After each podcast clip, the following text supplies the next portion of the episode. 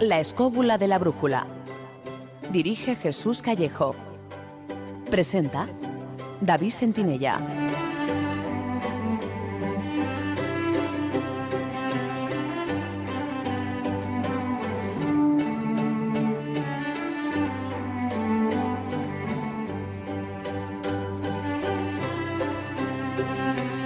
Buenas noches amigos, ¿qué tal estáis? Desde los estudios de Radio 4G os damos la bienvenida a una nueva edición de la Escóbula de la Brújula. Una semana más, muchas gracias por acudir a nuestra cita. Esta noche vamos a tratar el tema trascendental por antonomasia, la muerte. Porque, ¿quién nos ha preguntado alguna vez qué ocurre cuando morimos? O qué hay de verdad en las experiencias cercanas a la muerte, o simplemente si existe el alma. Para aclarar alguna de estas dudas existenciales, esta noche estará con nosotros Juan José López Martínez, médico experto en terapias regresivas, pero habrá mucho más, así que vamos con el sumario del programa. Con el zurrón del caminante visitaremos una auténtica ciudad de los muertos, la necrópolis cartaginesa de El Puig des Molins, en Ibiza.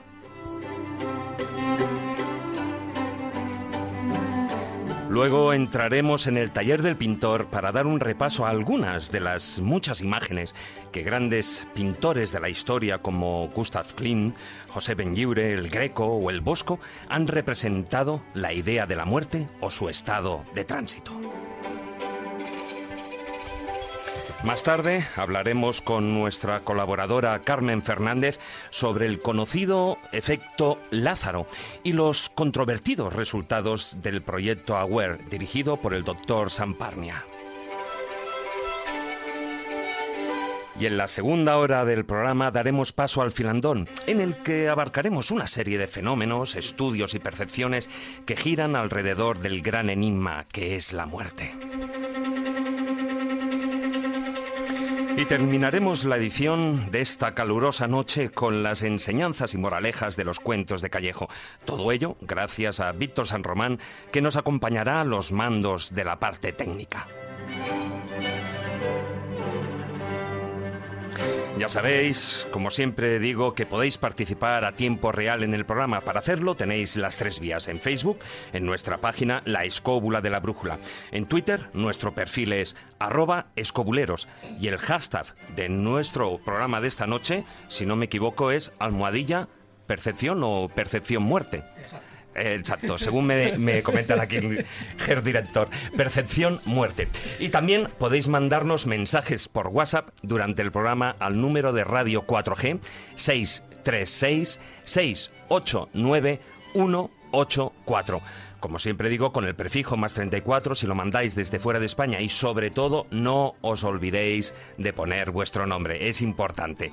Y bueno, y ya sin más prolegómenos, nos subimos a nuestra particular escóbula voladora para recorrer plenamente conscientes esa hipotética realidad, ese espacio-tiempo que existe entre la vida y la muerte. Así que, queridos amigos, comenzamos. Si quieres viajar a lugares con historia y sumergirte en los grandes misterios de nuestro mundo, La Escóbula de la Brújula, en Radio 4G.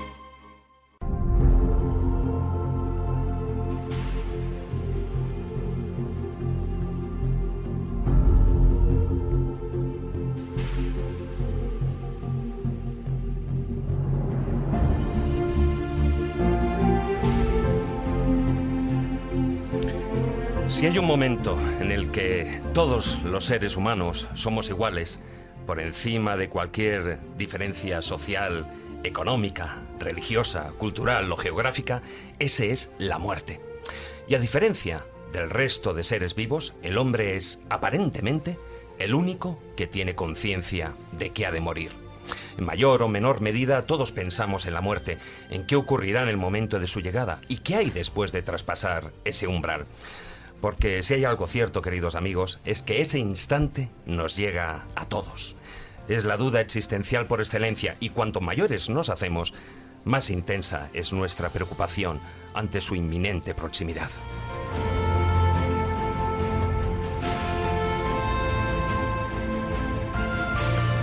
Hoy en día sabemos que la muerte no transcurre en un instante, sino que es un proceso mucho más complejo.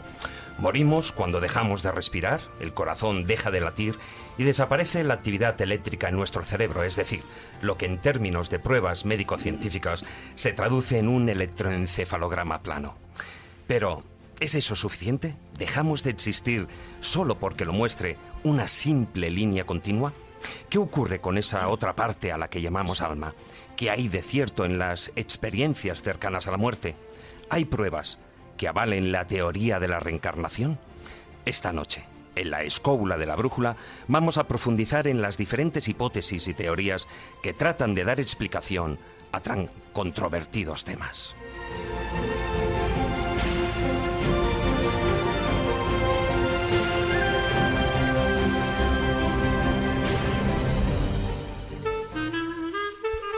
La escóbula de la brújula.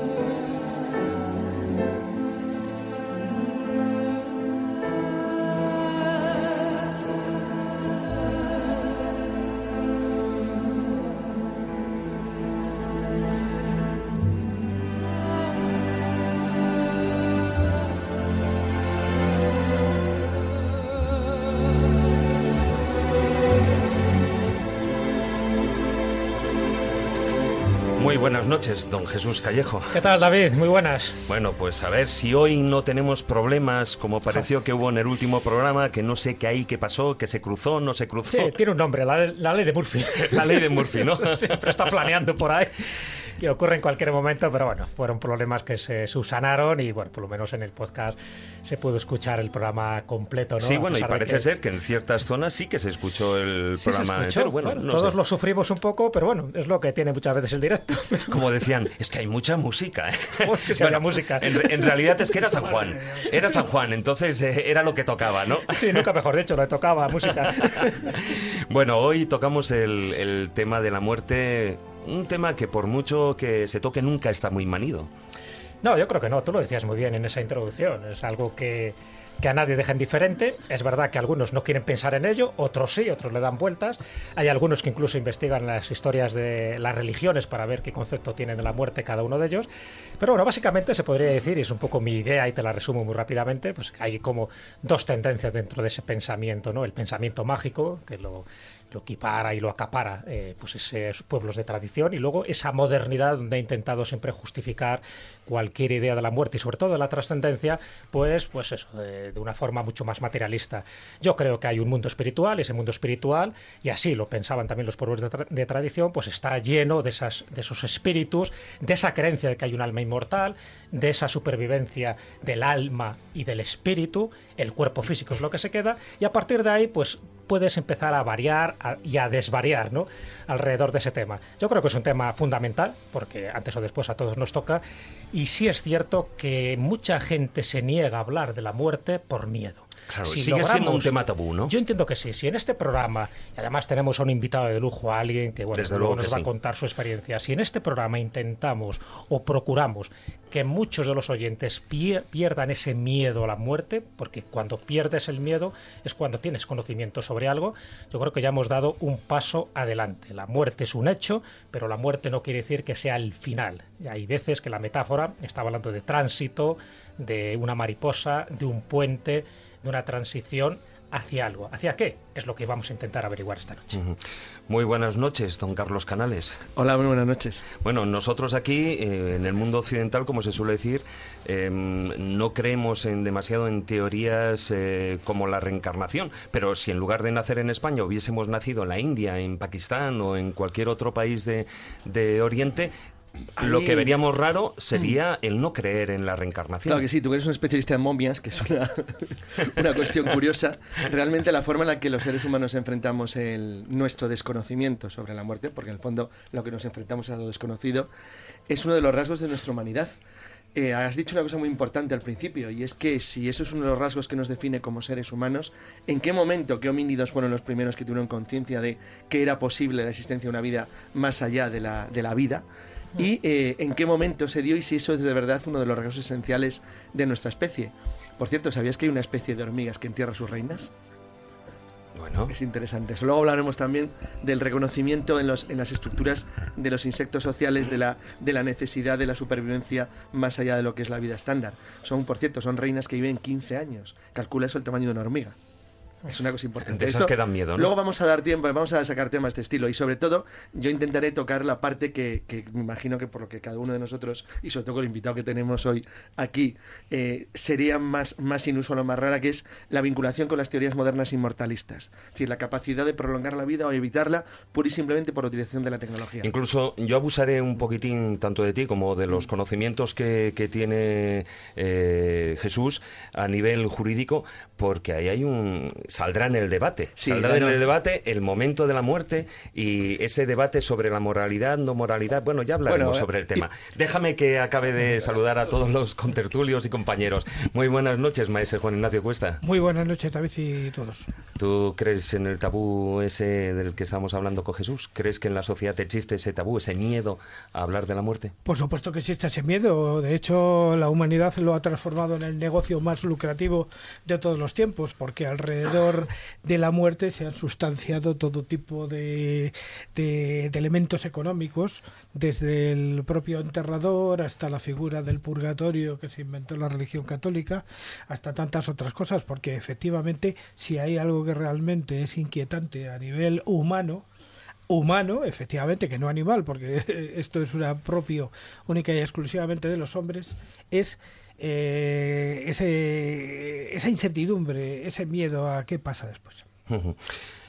Muy buenas noches, don Marcos Carrasco. Hola, buenas noches, queridos amigos, Bueno, compañeros, hoy oyentes. nos, hoy nos traes un montón de cosillas relacionadas Sí. con la muerte, el arte, que iremos desglosando. Pero ¿tú crees en la existencia del alma tras la muerte? Por supuesto que sí. Además, Eso es ir Eh, así, a tajo, ¿eh? sí, sí, totalmente, pero te puedo decir que yo cuando salió el libro de Raymond Moody a los años 70, yo se lo regalé a mi 75, padre. sí, Sí, se lo regalé a mi padre. Por supuesto, leyó tres páginas y lo dejó encima de la mesa de noche. Entonces fui yo y me lo leí entero. Entonces, a partir de ahí he seguido todos los trabajos de todo lo que se ha ido publicando. Pero claro, una cosa es eh, ver toda esa literatura, toda esa serie de experimentos que estos doctores hacen, y otra cosa es que ocurra en tu familia y te lo cuenten. Que como luego os voy a relatar, que ya lo relaté en un programa, pero en esta ocasión lo he ilustrado y lo he colocado en el muro de Facebook, que es lo que me contó a mi, mi propia madre, y yo lo he hecho dos visiones, dos estadios de ese mismo. Muy buenas noches, Carmen Fernández. Buenas noches. Hoy, bueno, hoy te usaremos especialmente como escéptica, porque, bueno, ya hablaremos de ese efecto Lázaro y de esas hipótesis que hay. Que bueno, que ya hemos tenido alguna que otra discusión telefónica, pero que vamos, que a ti no no te llegamos convencen. al ¿eh? programa, yo creo. Sí, que a ti no te convencen, ¿no? Como, eh, a ver, eh, no es que no me convenzan, es que yo creo que nos queda tanto por conocer sobre el funcionamiento de nuestro cerebro que probablemente ahí está la respuesta y todavía no podemos verla. Pero yo ante todo te iba a decir, soy gallega. Miedo a la muerte, cero. Y acostumbrada a vivirla de cerca. Por sí. supuesto que sí, ¿no? Bueno, en esta mesa, y aunque alguno no lo crea, todos somos muy escépticos. Lo que no somos, somos negadores de los fenómenos, ¿no? Yo creo que la duda es el principal punto ante cualquier eh, enfrentamiento a una temática de este tipo, ¿no? Y hoy, como decía antes, tenemos el placer de contar en el estudio con Juan José López Martínez. Hola, muy buenas noches. Muy buenas noches, David. Bienvenido al programa. Eh, bueno, bien hallado.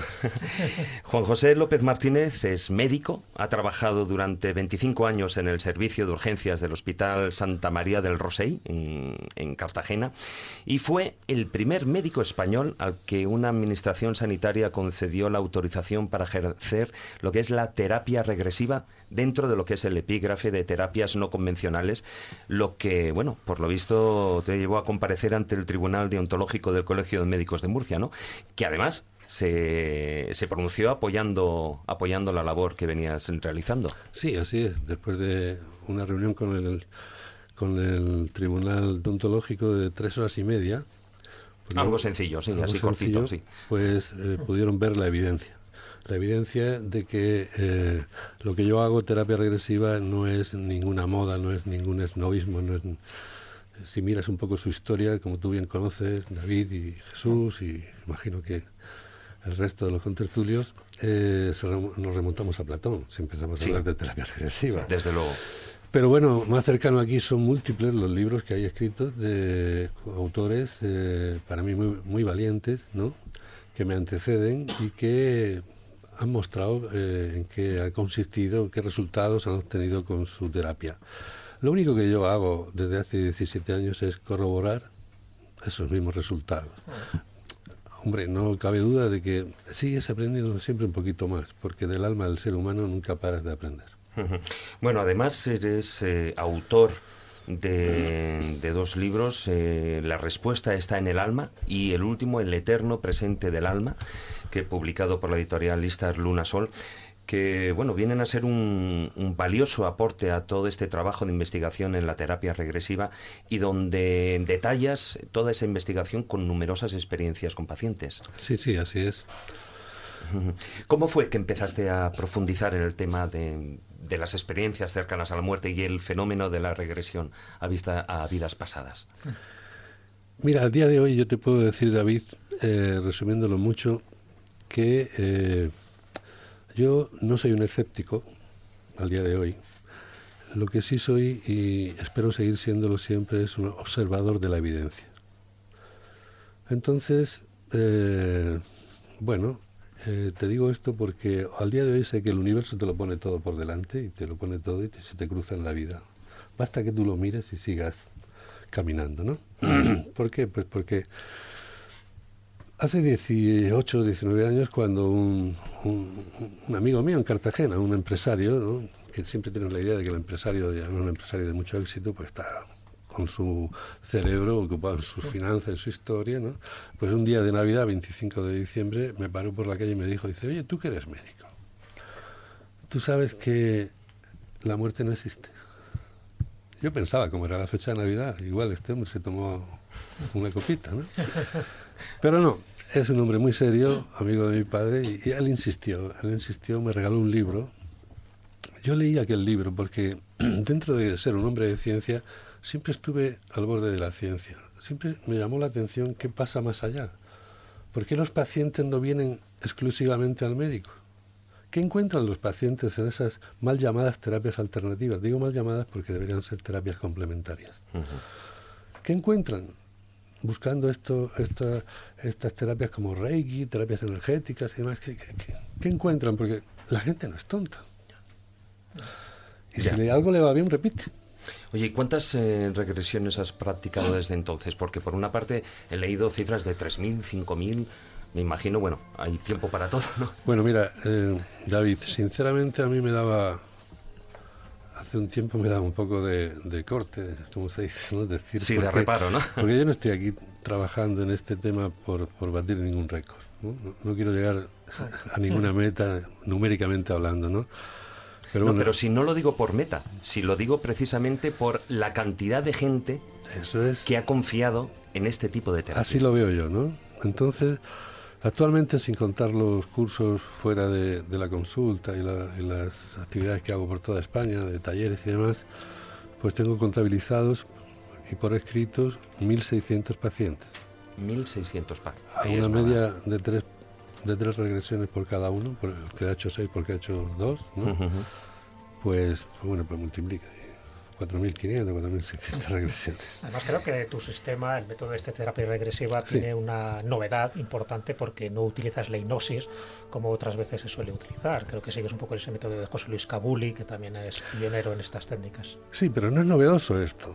Esto, el primero que se dio cuenta en el año 74 fue el doctor Morris Netterton, ah. de Estados Unidos. ¿eh? Fue el primero que se dio cuenta de esto y ya la doctora Fiore también lo comprobó y ya el doctor Cabuli, que fue al fin y a la postre fue mi maestro. Bueno, todos estos temas, y además, bueno, hay 50.000 preguntas que tenemos por hacer, pero bueno, vamos a dejarlas un poquitín para más adelante, para el filandón, que ahí nos explayaremos. Y ahora, si os parece a todos, vamos con la primera de nuestras secciones. La escóbula de la brújula.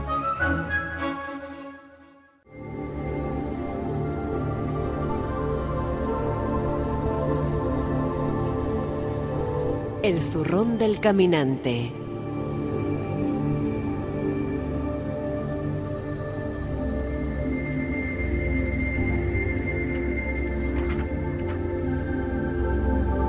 Bueno, maese, aquí se escuchaba el ruido de una hoja que tenía aquí apuntado antes de entrar en el zurrón de lleno. Déjame que repita el número de WhatsApp, porque no sé ni si antes lo he dicho adecuadamente.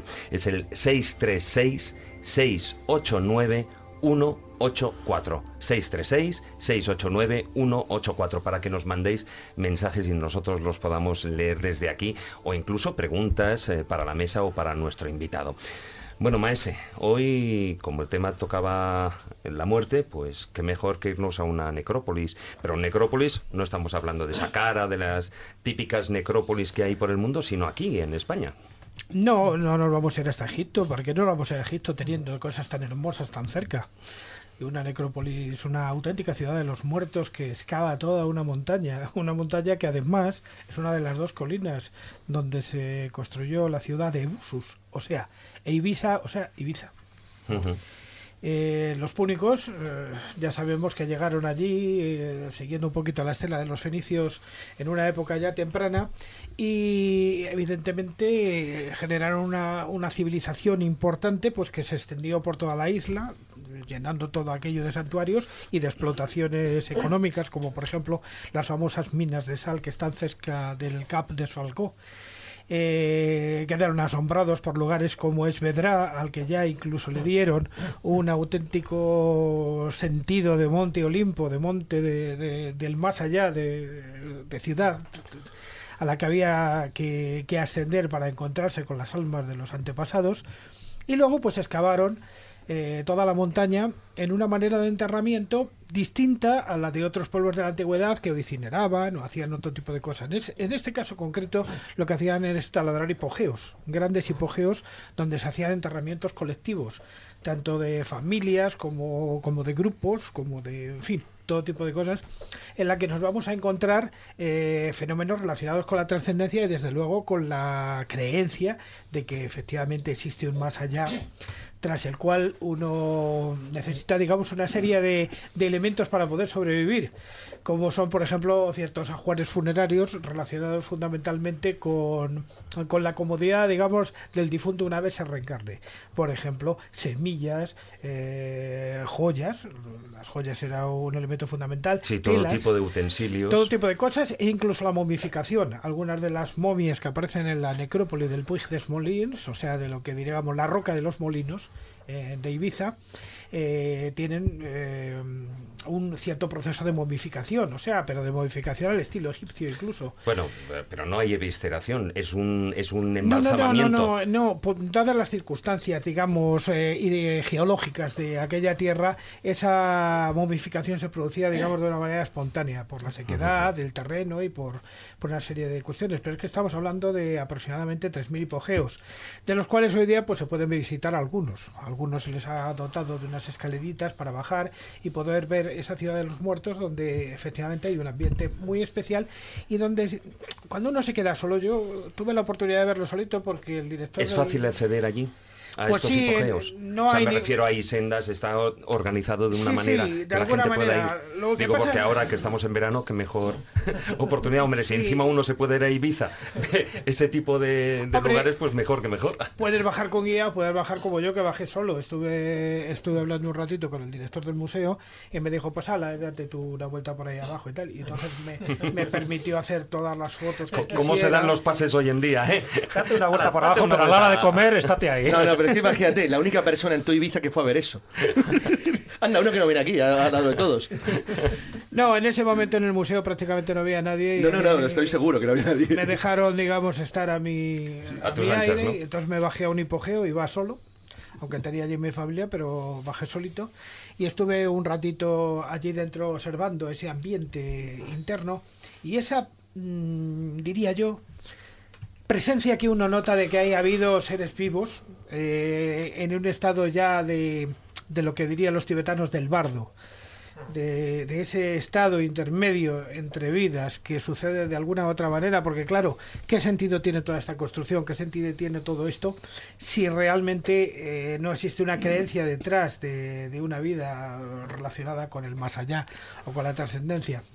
Pero además, eh, esto no invalida otras teorías, como por ejemplo la teoría de la incineración o incluso algunas anteriores. Antes hablábamos de la antigüedad de este tipo de creencias eh, plasmada en los hallazgos arqueológicos. No olvidemos, por ejemplo, que la cultura, de los campos de urnas, las tapas de las urnas cinerarias tenían un pequeño triangulito excavado.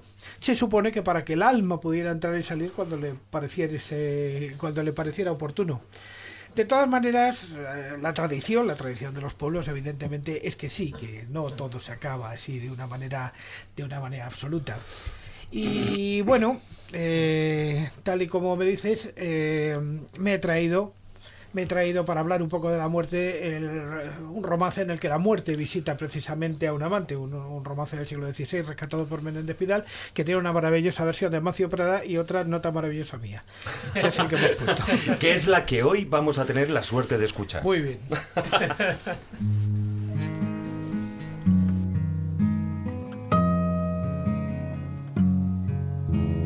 Un sueño soñaba anoche, soñito del alma mía. Soñaba con mis amores, que en mis brazos los tenía.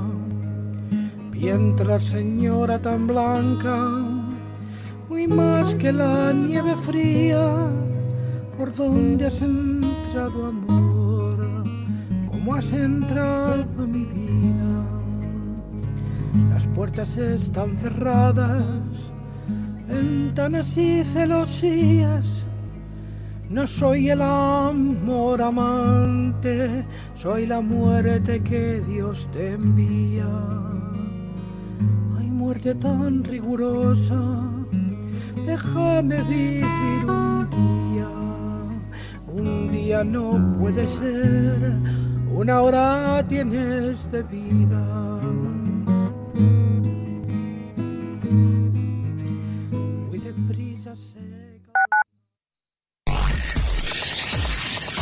4G está pensado para que seas tú quien elijas lo que quieras escuchar. Nosotros te damos las posibilidades. Tú eliges. Ven, síguenos. Tenemos cobertura total. Estamos en Internet. Regístrate en radio4g.com. Descubre las emisoras de Radio 4G. Participa con nosotros en directo. Escoge y dedica tus canciones y escúchanos cuando quieras con nuestros podcasts. Nuestros podcasts. Disfruta de las mejores radios de todo el mundo especialmente seleccionadas para ti. Radio4g.com. Información, música, deportes, entretenimiento. El futuro empieza en radio4g.com. Hi, we're Coldplay. I heart table tennis. I heart Sherlock Holmes. I heart radio.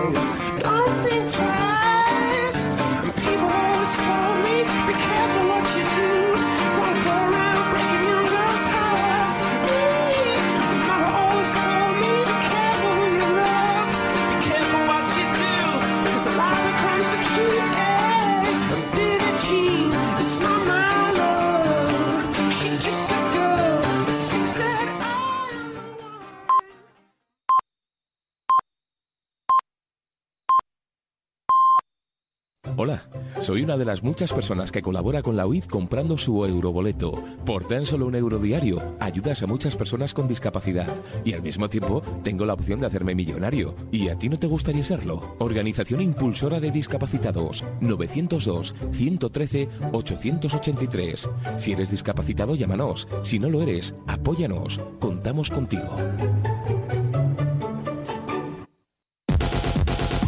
Radio 4G, la radio del siglo XXI. Historia, leyendas, misterio, lugares mágicos. La escóbula de la brújula.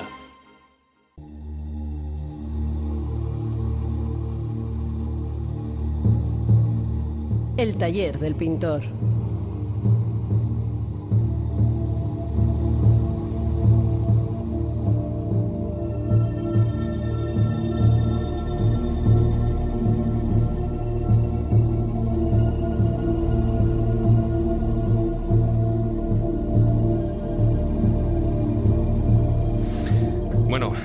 Empezamos esta segunda media hora entrando en el taller, Marcos, porque hoy nos tienes preparado, bueno, pues unas un pupurri de esas representaciones artísticas que han salido de ya no no sé si por experiencias reales o no, pero hay muchas representaciones artísticas que tocan y tratan ese tema. Sí, con- aquí en el he traído cuatro ejemplos más uno que, que lo he hecho yo mismo, ¿no?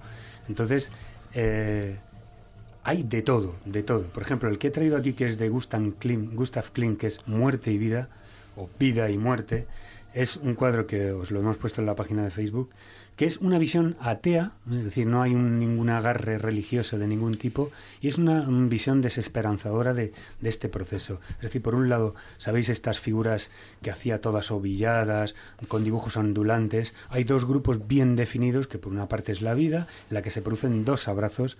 Hay una madre abrazando a un hijo, una serie de figuras que desembocan en un hombre abrazando a una mujer, y todo eso para Gustav Klimt es la vida pero al, al lado opuesto y separado por un espacio absolutamente tétrico, aparece una figura eh, que es la muerte con una especie de sudario. Además, eh, es un poco su, su vena decorativa que se inspiraba, por cierto, en, el arte bizantino de, Rávena, esta serie de, de cosas tan decorativas y tan bonitas que hacía Klimt.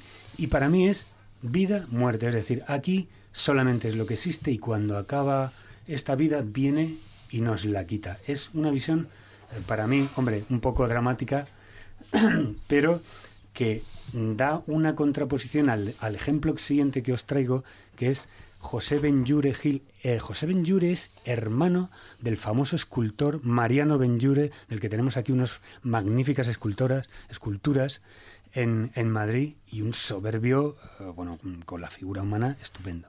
Pues eh, él hizo muchísimas, tenía un estilo muy parecido a Fortuny, eh, este tipo de, de claroscuros que hacía de Julio Romero de Torres, Sorolla, toda esta cantidad de, de, de pintores buenos que han salido de, la península ibérica, que es que deberíamos estar orgullosos.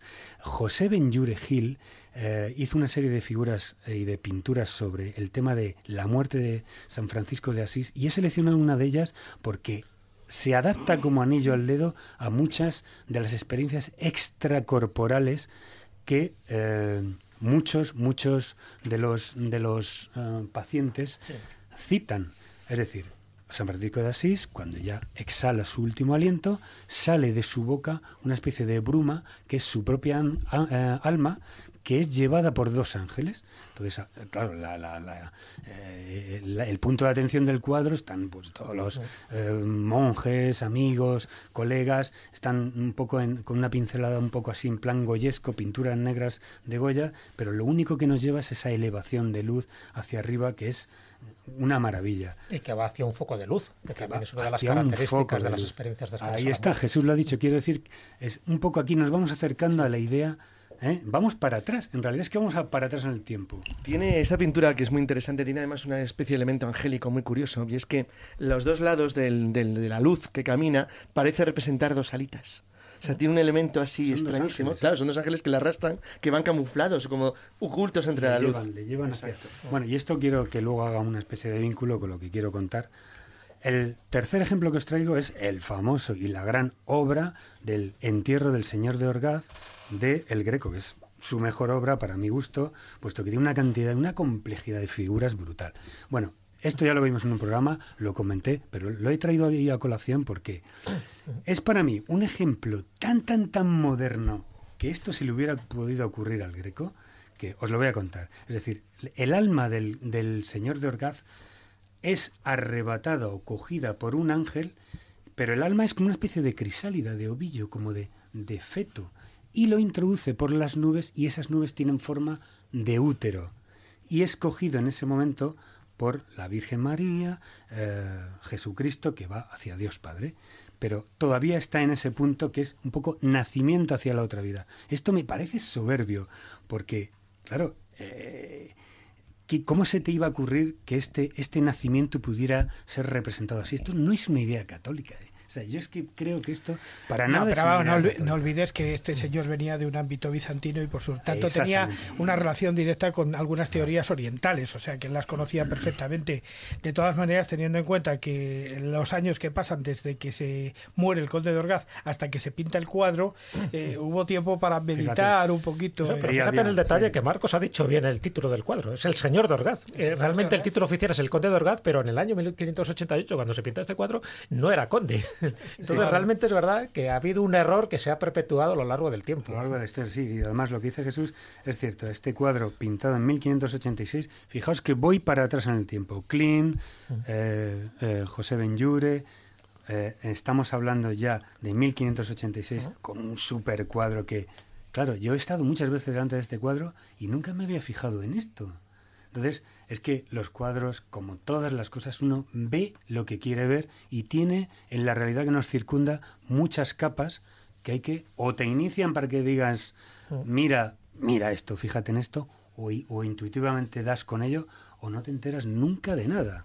Además, se ve claramente la diferencia entre el mundo terrenal y el mundo espiritual. Queda muy, muy bien partida esa división ¿no? entre lo que es bueno, la parte de abajo y la parte de arriba. El mundo terrenal están todos los señores engolados. se ve clarísimamente. tal, y arriba es donde está realmente la fiesta celestial es. y es el nacimiento. Es un, a ver, es un nacimiento en negativo. Es como un rewind, ¿no? Es volver a casa. Es como dicen hoy en la nueva era, era que es volver a la casa, ¿no? Bueno, el siguiente es de nuestro querido eh, Bosco. Nuestro querido Bosco, que es la subida al empirio, que ya nos vamos absolutamente eh, acercando a la idea Yo creo que más esta- antigua pero más moderna. Esto es que el, digamos, Este esta cuadro parte es del- del espectacular. tríptico, ¿no? Es, eh, Espectacular. o sea, es la- el más utilizado cuando se habla de experiencias cercanas a la muerte. Y estamos hablando en 1504, ¿no? Claro, esto está eh, en el Palacio Ducal de Venecia y es uno de esa serie de paneles que él hacía. Algunos de estos paneles están perdidos, porque puesto que se acompañaban pues al paraíso, al purgatorio, el infierno estaba en otro lado. Entonces, este momento eh, preciso relata el Bosco, y luego ya lo veremos, en que las almas después del juicio final son llevadas hacia ese túnel luminoso, pero ojo, cuando están a punto esas almas de llegar a ese, a ese círculo cegador, los dejan solos.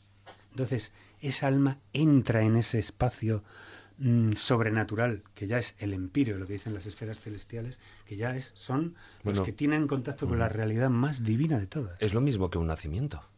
Eso es, eso es. Siempre me ha Entonces- recordado este cuadro y a ti te habrá pasado lo mismo. Son los dos cuadros que yo he visto más representativos de esa transición, de ese túnel que al final hay una luz. Por una parte este del bosco que tú has dicho y el otro es uno de Durero que está representando una de las escenas de Dante, de la Divina Comedia, en concreto el Paraíso, donde se ve también un círculo pero rodeado de ángeles. De o sea, el círculo lo componen ángeles, pero al final termina en la misma situación. la Y luz. es tremendamente ilustrado por Gustavo Doré, Doré. nuestro inefable Gustavo Era Doré, Doré. dije Durero, Duré. Que es, que es el, el, empi- el Empíreo. Claro, O sea, el- el- ret- retrata como una espiral enorme de una miríada de ángeles y en el centro está, y bueno, y ahí está Beatriz. Exacto. Y, exacto, ahí en contraluz. Y bueno, vere- veréis que voy a toda velocidad. Sí.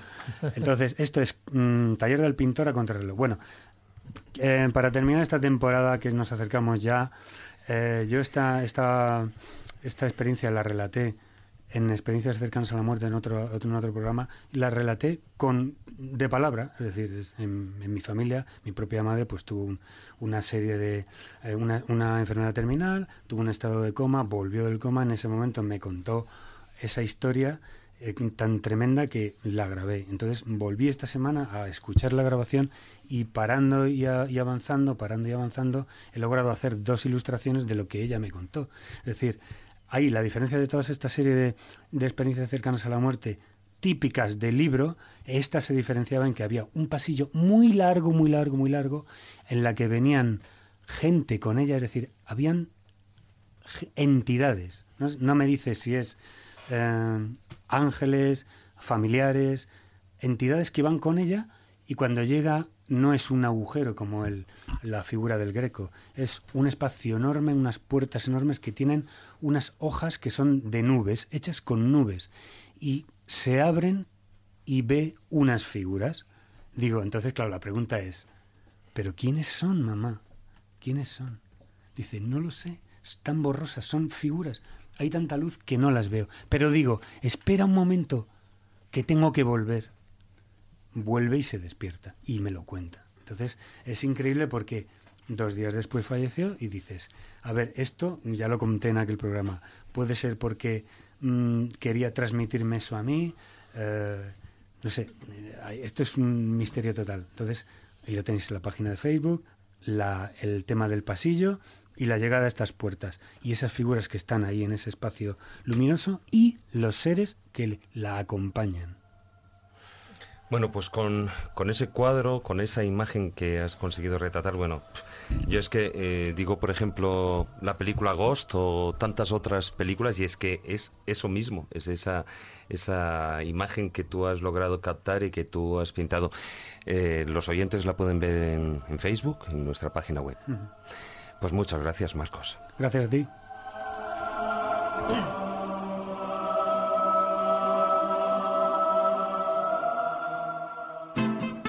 La escóbula de la brújula. Dirige Jesús Callejo. Presenta David Sentinella. La escóbula de la brújula. Ciencia con conciencia.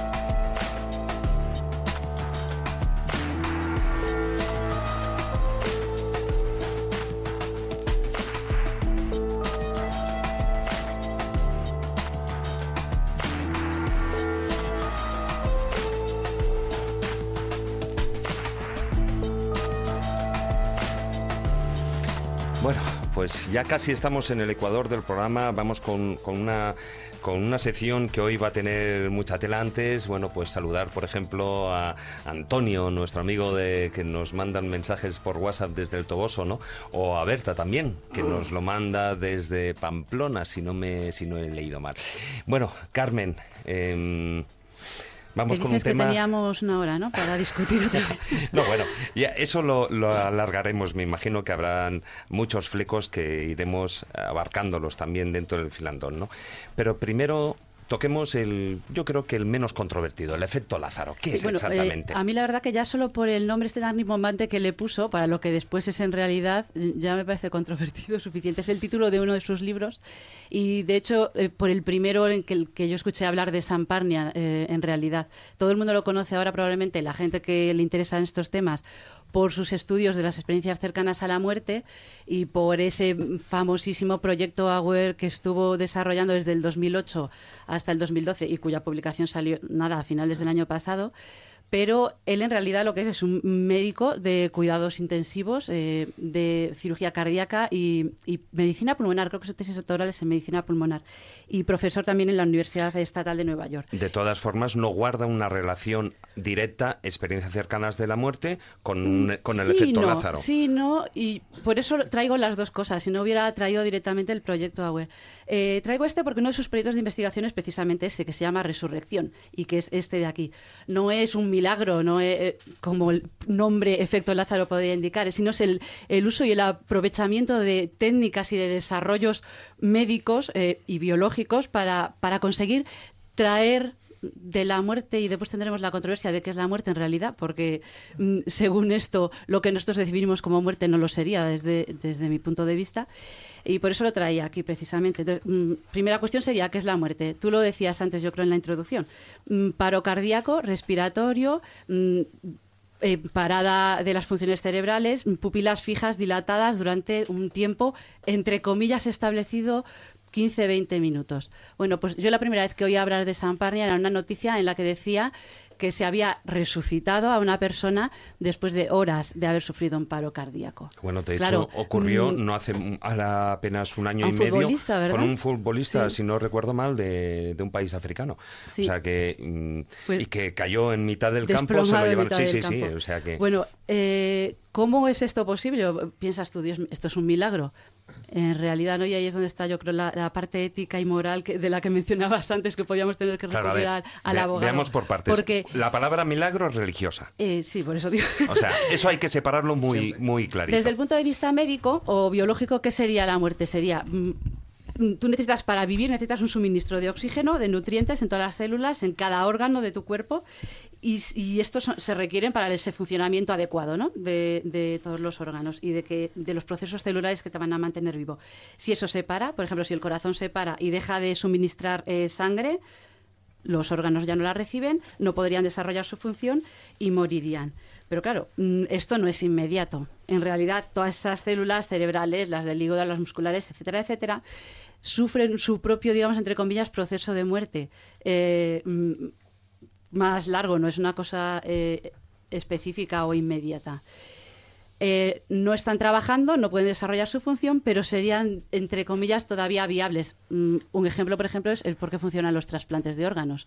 Si yo saco un órgano de un cuerpo, en teoría ya se habrá muerto porque no está recibiendo No, sangre. claro, no. Pero No, lo, no, no, lo no. puedes trasplantar y es potencialmente viable. el- claro. El donante tiene que estar mantenido artificialmente, pero las funciones celulares de ese cuerpo tienen que estar funcionando para que el, el órgano sea válido. Claro, pero está ralentizado y en, No, no, bueno, yo no hablaría, eh, bueno, pero- pero en el proceso en el que lo transfieres de un cuerpo al otro, Sí, por mm, supuesto. ahí está en sí. un líquido. Claro, a eso me Ahí refiero. sí, eso a sí. ese momento me refiero. Tú extraes el órgano de un cuerpo y lo vas a trasplantar a otro paciente. Ese tiempo intermedio no está funcionando el órgano, pero las células siguen siendo viables. Sí. La trasplantas, la vuelves a conectar, vuelve a recibir un suministro de oxígeno y de sangre y, y continúa funcionando.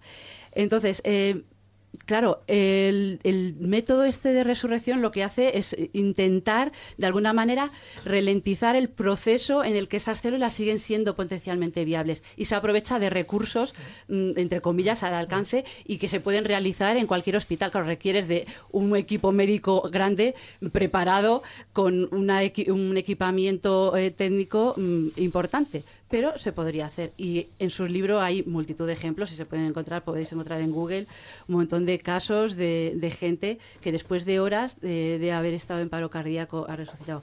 ¿Qué, utilizan? Primero, intentan bajar la temperatura corporal. Eh, entre comillas, digamos, acercarte a un estado que podríamos llamar de hibernación. Eh, las células se ralentizan y esa falta de, de oxígeno mm, la puedes de alguna manera mm, extender eh, por más tiempo. Eh, se inyecta, por ejemplo, sueros salinos fríos que tendrían el mismo efecto. Ah, hay eh, goteros Sí, que pero permiten... en muchas ocasiones, Carmen, perdona que te interrumpa, Sí. pero es que yo creo que es fundamental. Eso se habla cuando el cuerpo es tratado, o sea, cuando esa muerte ocurre y ese intento de reanimación o resucitación eh, ocurre en un hospital. Pero cuando eh, Bueno. el fallecido em, Es que o no sea, fallecido tiene bueno momento. no no no El me refiero cardíaco, cuando ¿te el del refieres? paro cardíaco y lo dan por muerto y de repente despierta en una morgue como hay casos documentados mm, ahí no hay mm, o sea como mucho lo que puede haber es lo que es el, el- la, La- presión en el, en el la pecho animación exactamente como mucho como mucho pero en otros casos ni, ni eso no ahí no hay sueros salinos no hay ningún otro tipo que tiene una explicación científica por supuesto que la debe tener Bueno, por que, supuesto otra cosa son las En experiencias ese caso en la concreto muerte que me estás diciendo probablemente es una catalepsia, no, no Podría otra ser, cosa. podría Eh, ser. eh, yo estoy hablando que es en lo que se centra además él y que después viene relacionado con el proyecto es en, en los paros cardíacos. De hecho, en el paro cardíaco, no en un ataque al corazón, que es diferente. Entonces, em, por ejemplo, se, se están desarrollando estos eh, goteros, sueros, digamos de alguna manera, que suministran oxígeno envuelto en una especie de capa de grasa que permite que se, tra- eh, se, introduzca en el cuerpo y llegue a las células y suministre también oxígeno. O soluciones farmacológicas que permitan eh, conservar o preservar esa, eh, el cuerpo a nivel celular.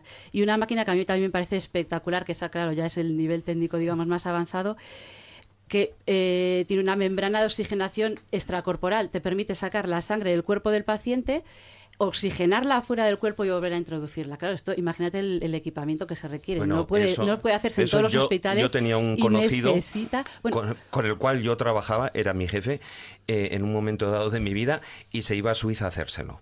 Sí, bueno, ¿Mm? eso requiere dinero también. ¿eh? Hombre, y lo tenía, y lo tenía. Entonces, eh, me refiero, mm, es un modo de, de resucitación, sí, pero en realidad está muerto ese cuerpo.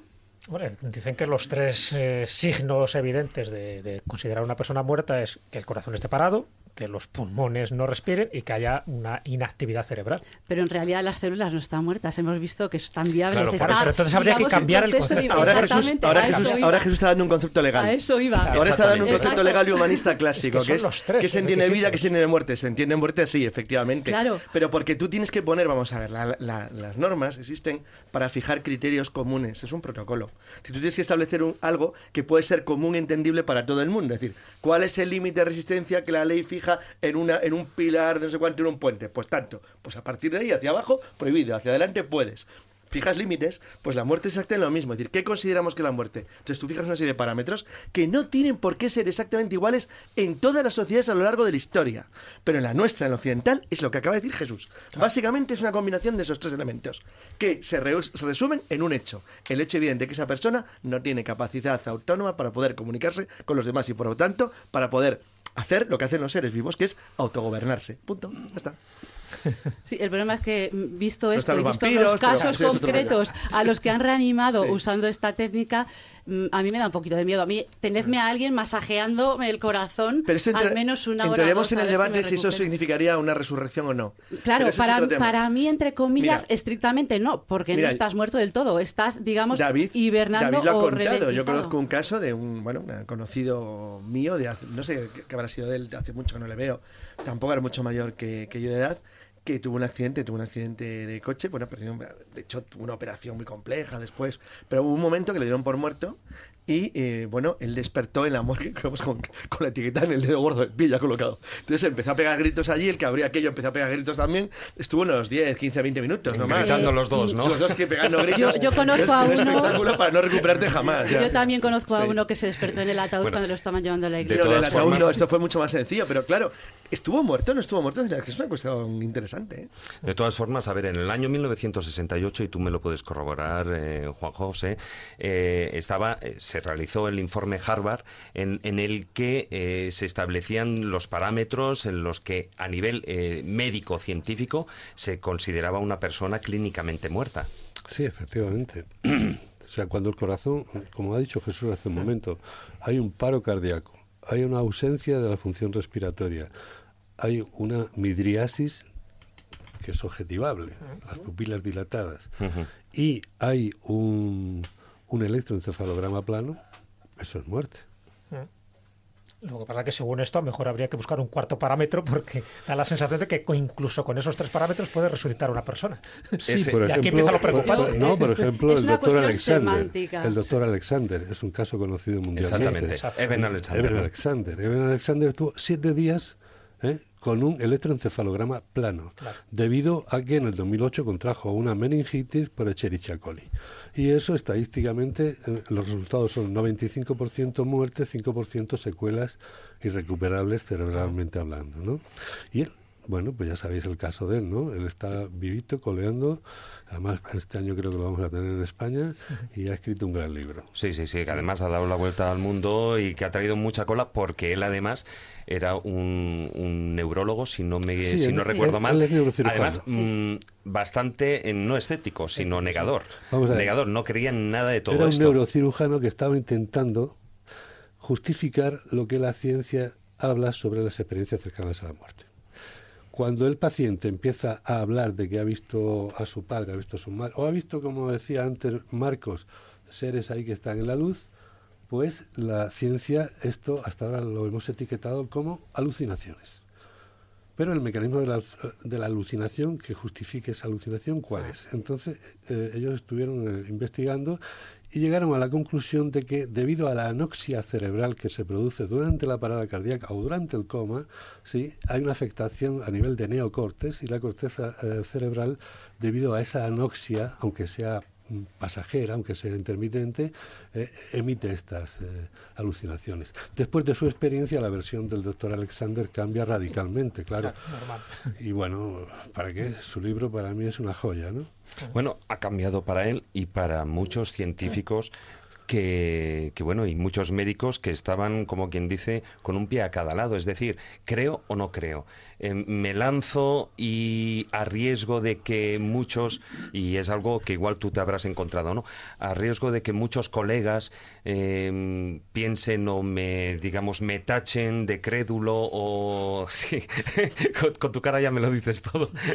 Pues entonces, o sea, claro, hay muchos especialistas, igual que en su momento, cuando en el año 1975, pues eh, Raymond Moody sacó el primer libro. O sea, mm, fue un punto de inflexión y a partir de ahí ya muchos otros ya empezaron desde, bueno, Elizabeth Kubler-Ross ya andaba paralelamente con él, ¿no? Pero hubo muchos, Edith Fiore, eh, etcétera, un sinfín de, de- de especialistas que se, de- se decidieron eh, por fin a, a indagar eh, sin tener el temor de lo que dirían sus colegas.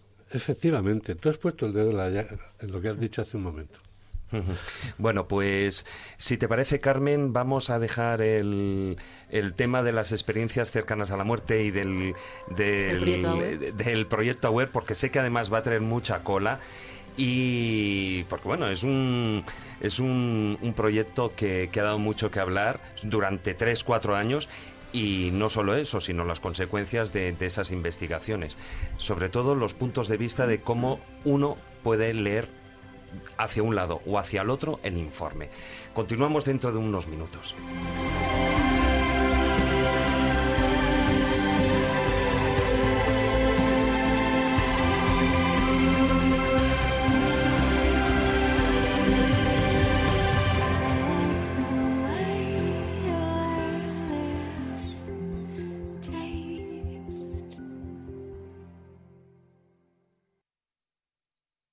En 8 Madrid Televisión solo tenemos buen cine. El lunes, Libertarias, una historia de mujeres que defienden la República y su derecho a combatir junto a los hombres en la guerra civil. Dirigida por Vicente Aranda. Libertarias, el lunes a las 10 de la noche en 8 Madrid Televisión. Sintonízanos.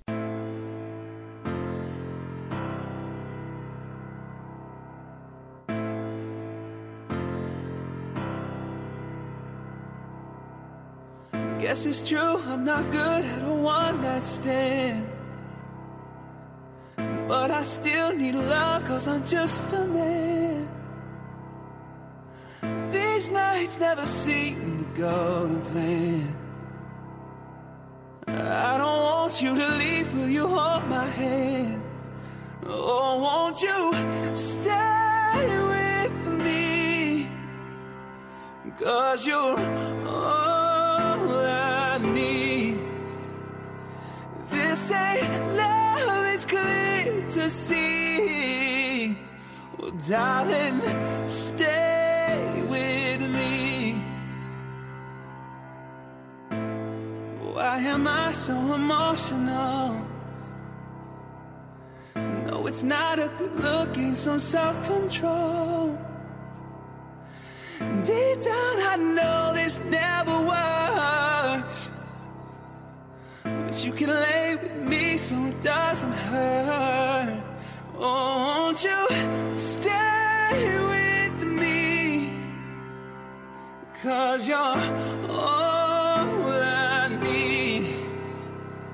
This ain't love, it's clear to see. But darling, stay with me. Oh, Won't you stay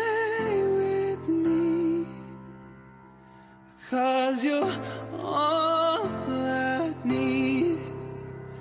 This ain't love, it's clear to see. But darling, stay with me. Oh, Won't you stay with me? Cause you're all I need.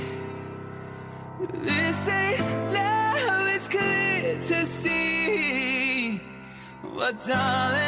Stay with me. Won't you stay with me?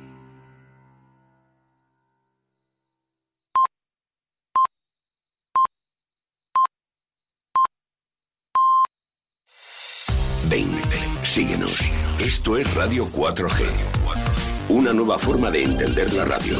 Tenemos cobertura total. Estamos en Internet. La escóbula de la brújula. Dirige Jesús Callejo. Presenta David Sentinella.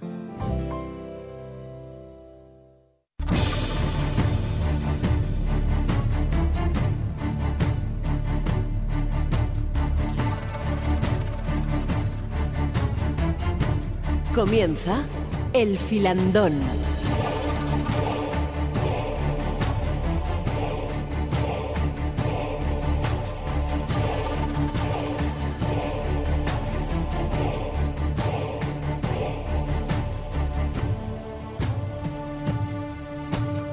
Bueno, y empezamos el filandón con, con el tema que habíamos dejado ahí en el tintero en la sección de Ciencia con Conciencia, con las experiencias cercanas a la muerte y con ese controvertido estudio, AWARE, que, que dirigía el doctor Samparnia de la Universidad de Southampton, ¿no?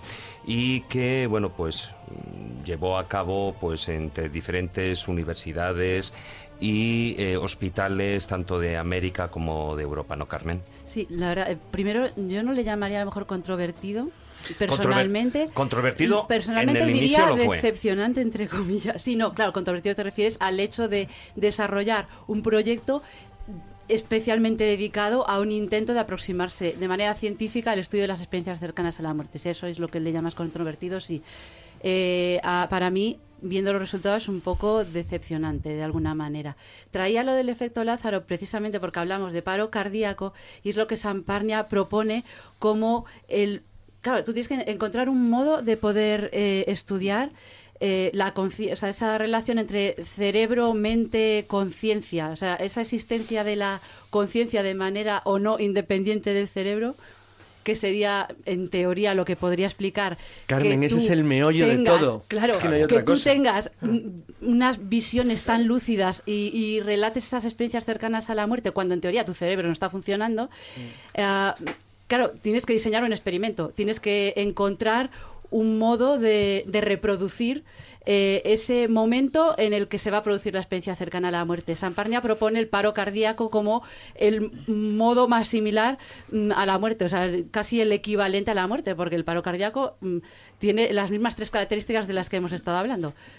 Paro cardíaco, como su propio nombre indica, eh, re- eh, respiratorio y esas pupilas dilatadas y la y el, el Bueno, paro estaríamos de- hablando del de la- electroencefalograma plano. Sí, exacto. Pupilas dilatadas y fijas era la característica que, que deriva de, de ese electroencefalograma plano. Entonces, eh, él desarrolla el proyecto haciendo un estudio, eh, como tú bien decías, eh, de hecho lo comenzó en 2008 con una especie de proyecto piloto en el que toma cinco hospitales en concreto, desde enero de 2007 creo a junio de Sí, sí. 2008, algo así, donde intenta un poco establecer ese protocolo que él considera eh, lo suficientemente estricto eh, y definido como para poder aproximarse a este estudio. Y ahora veremos cuáles son los criterios que él establece. Eh, una vez el piloto ve que funciona, lo extienden. de 25 hospitales seleccionan 15 en Reino Unido, Austria y Norteamérica. Y durante cuatro años, como decíamos, de 2008 a 2012, están recopilando casos. Han estudiado, bueno, en esos hospitales se han eh, referido 2000, eh, 60, eh, 2060 paros cardíacos y en concreto tiene que pasar dos cosas, paro cardíaco respiratorio y reanimación cardiopulmonar, como decías tú antes. Eh, en el hospital, obviamente. El paro cardíaco puede haber sido en casa o en el hospital, pero la reanimación tiene que ser controlada, de manera que tiene que haberse producido ya en el hospital. Eh, la edad, obviamente, de los pacientes la consideran por encima de los 18 y establecen una especie de criterio, digamos, de, de disponibilidad de todos esos pacientes para las posteriores entrevistas en las que tú te vas a informar de, de si han visto o no algo y qué tipo de experiencias han tenido. Eh, un criterio mm, muy, muy estricto y definido. Eh, no puedes tener ningún problema de salud derivado de ese paro cardíaco o mental, eh, etcétera, para poder ser entrevistado y, por tanto, para poder entrar como sujeto de, de esta muestra. Establecen otros dos criterios por si ha- para confirmar esas posibles referencias visuales o auditivas que, los pacientes en experiencias cercanas a la muerte refieren. Lo que hacen es en, en las salas de, los- de estos hospitales seleccionados donde se supone que se producen las reanimaciones, eh, van a coger estanterías, entre 50 y 100 dicen en, en, cada, en los hospitales, y colocan una imagen en la parte superior de la estantería, de tal manera que esa imagen solo la puedes ver si estás desde arriba. Todos los pacientes que relatan una experiencia cercana a la muerte relatan cómo se ven desde fuera de su cuerpo y se ven desde arriba. Esa imagen, mm, que son diferentes dibujos, eh, mm, sin ninguna relación o, digamos, asociados a ninguna religión, etcétera, etcétera, para que no tengas un bias de que tengas un paciente católico, entonces va a haber una cruz y eso puede ser, digamos, subjetivo. Mm, Seleccionan aleatoriamente imágenes y las colocan en la parte de arriba. También como control y por si acaso esa visión ya la, la has tenido una vez recuperada la función cerebral, una vez que te han reanimado, colocan también por debajo de las estanterías triángulos. Ahí sí es una figura concreta y fija. Un triángulo, ese lo puedes ver desde la camilla, con lo cual si yo refiero que he visto un triángulo, no hay duda de que lo he visto una vez me he despertado y lo estoy viendo desde la camilla. Después intentaban también controlar la- las memorias auditivas mm, y lo hacía, no llegaron a pasarlo al proyecto grande en realidad porque no lo vieron viable. De todas formas, aquí, el- el- independientemente de todas las medidas de seguridad que ellos hicieran para realizar todas las investigaciones, eh, no deja de ser un estudio con unas bases estadísticas, que es ahí donde radica todo el problema, sobre la forma de, con digamos la lectura que se hagan de esas estadísticas no es como eh, decir pues mira mm, eh, veo el vaso medio lleno o yo lo veo medio vacío. Entonces detractores y entre comillas creyentes pues mm, ven cada uno un- una parte importante dentro de ese A ver, de resultado todas maneras, tú estás haciendo un estudio científico, tienes que establecer un protocolo, digamos, entre comillas, rígido y riguroso. De ahí puede venir un poco ese vayas que tú dices, o que esté un poco más sesgado o no. Pero yo creo que a ver, sinceramente lo tienen que hacer así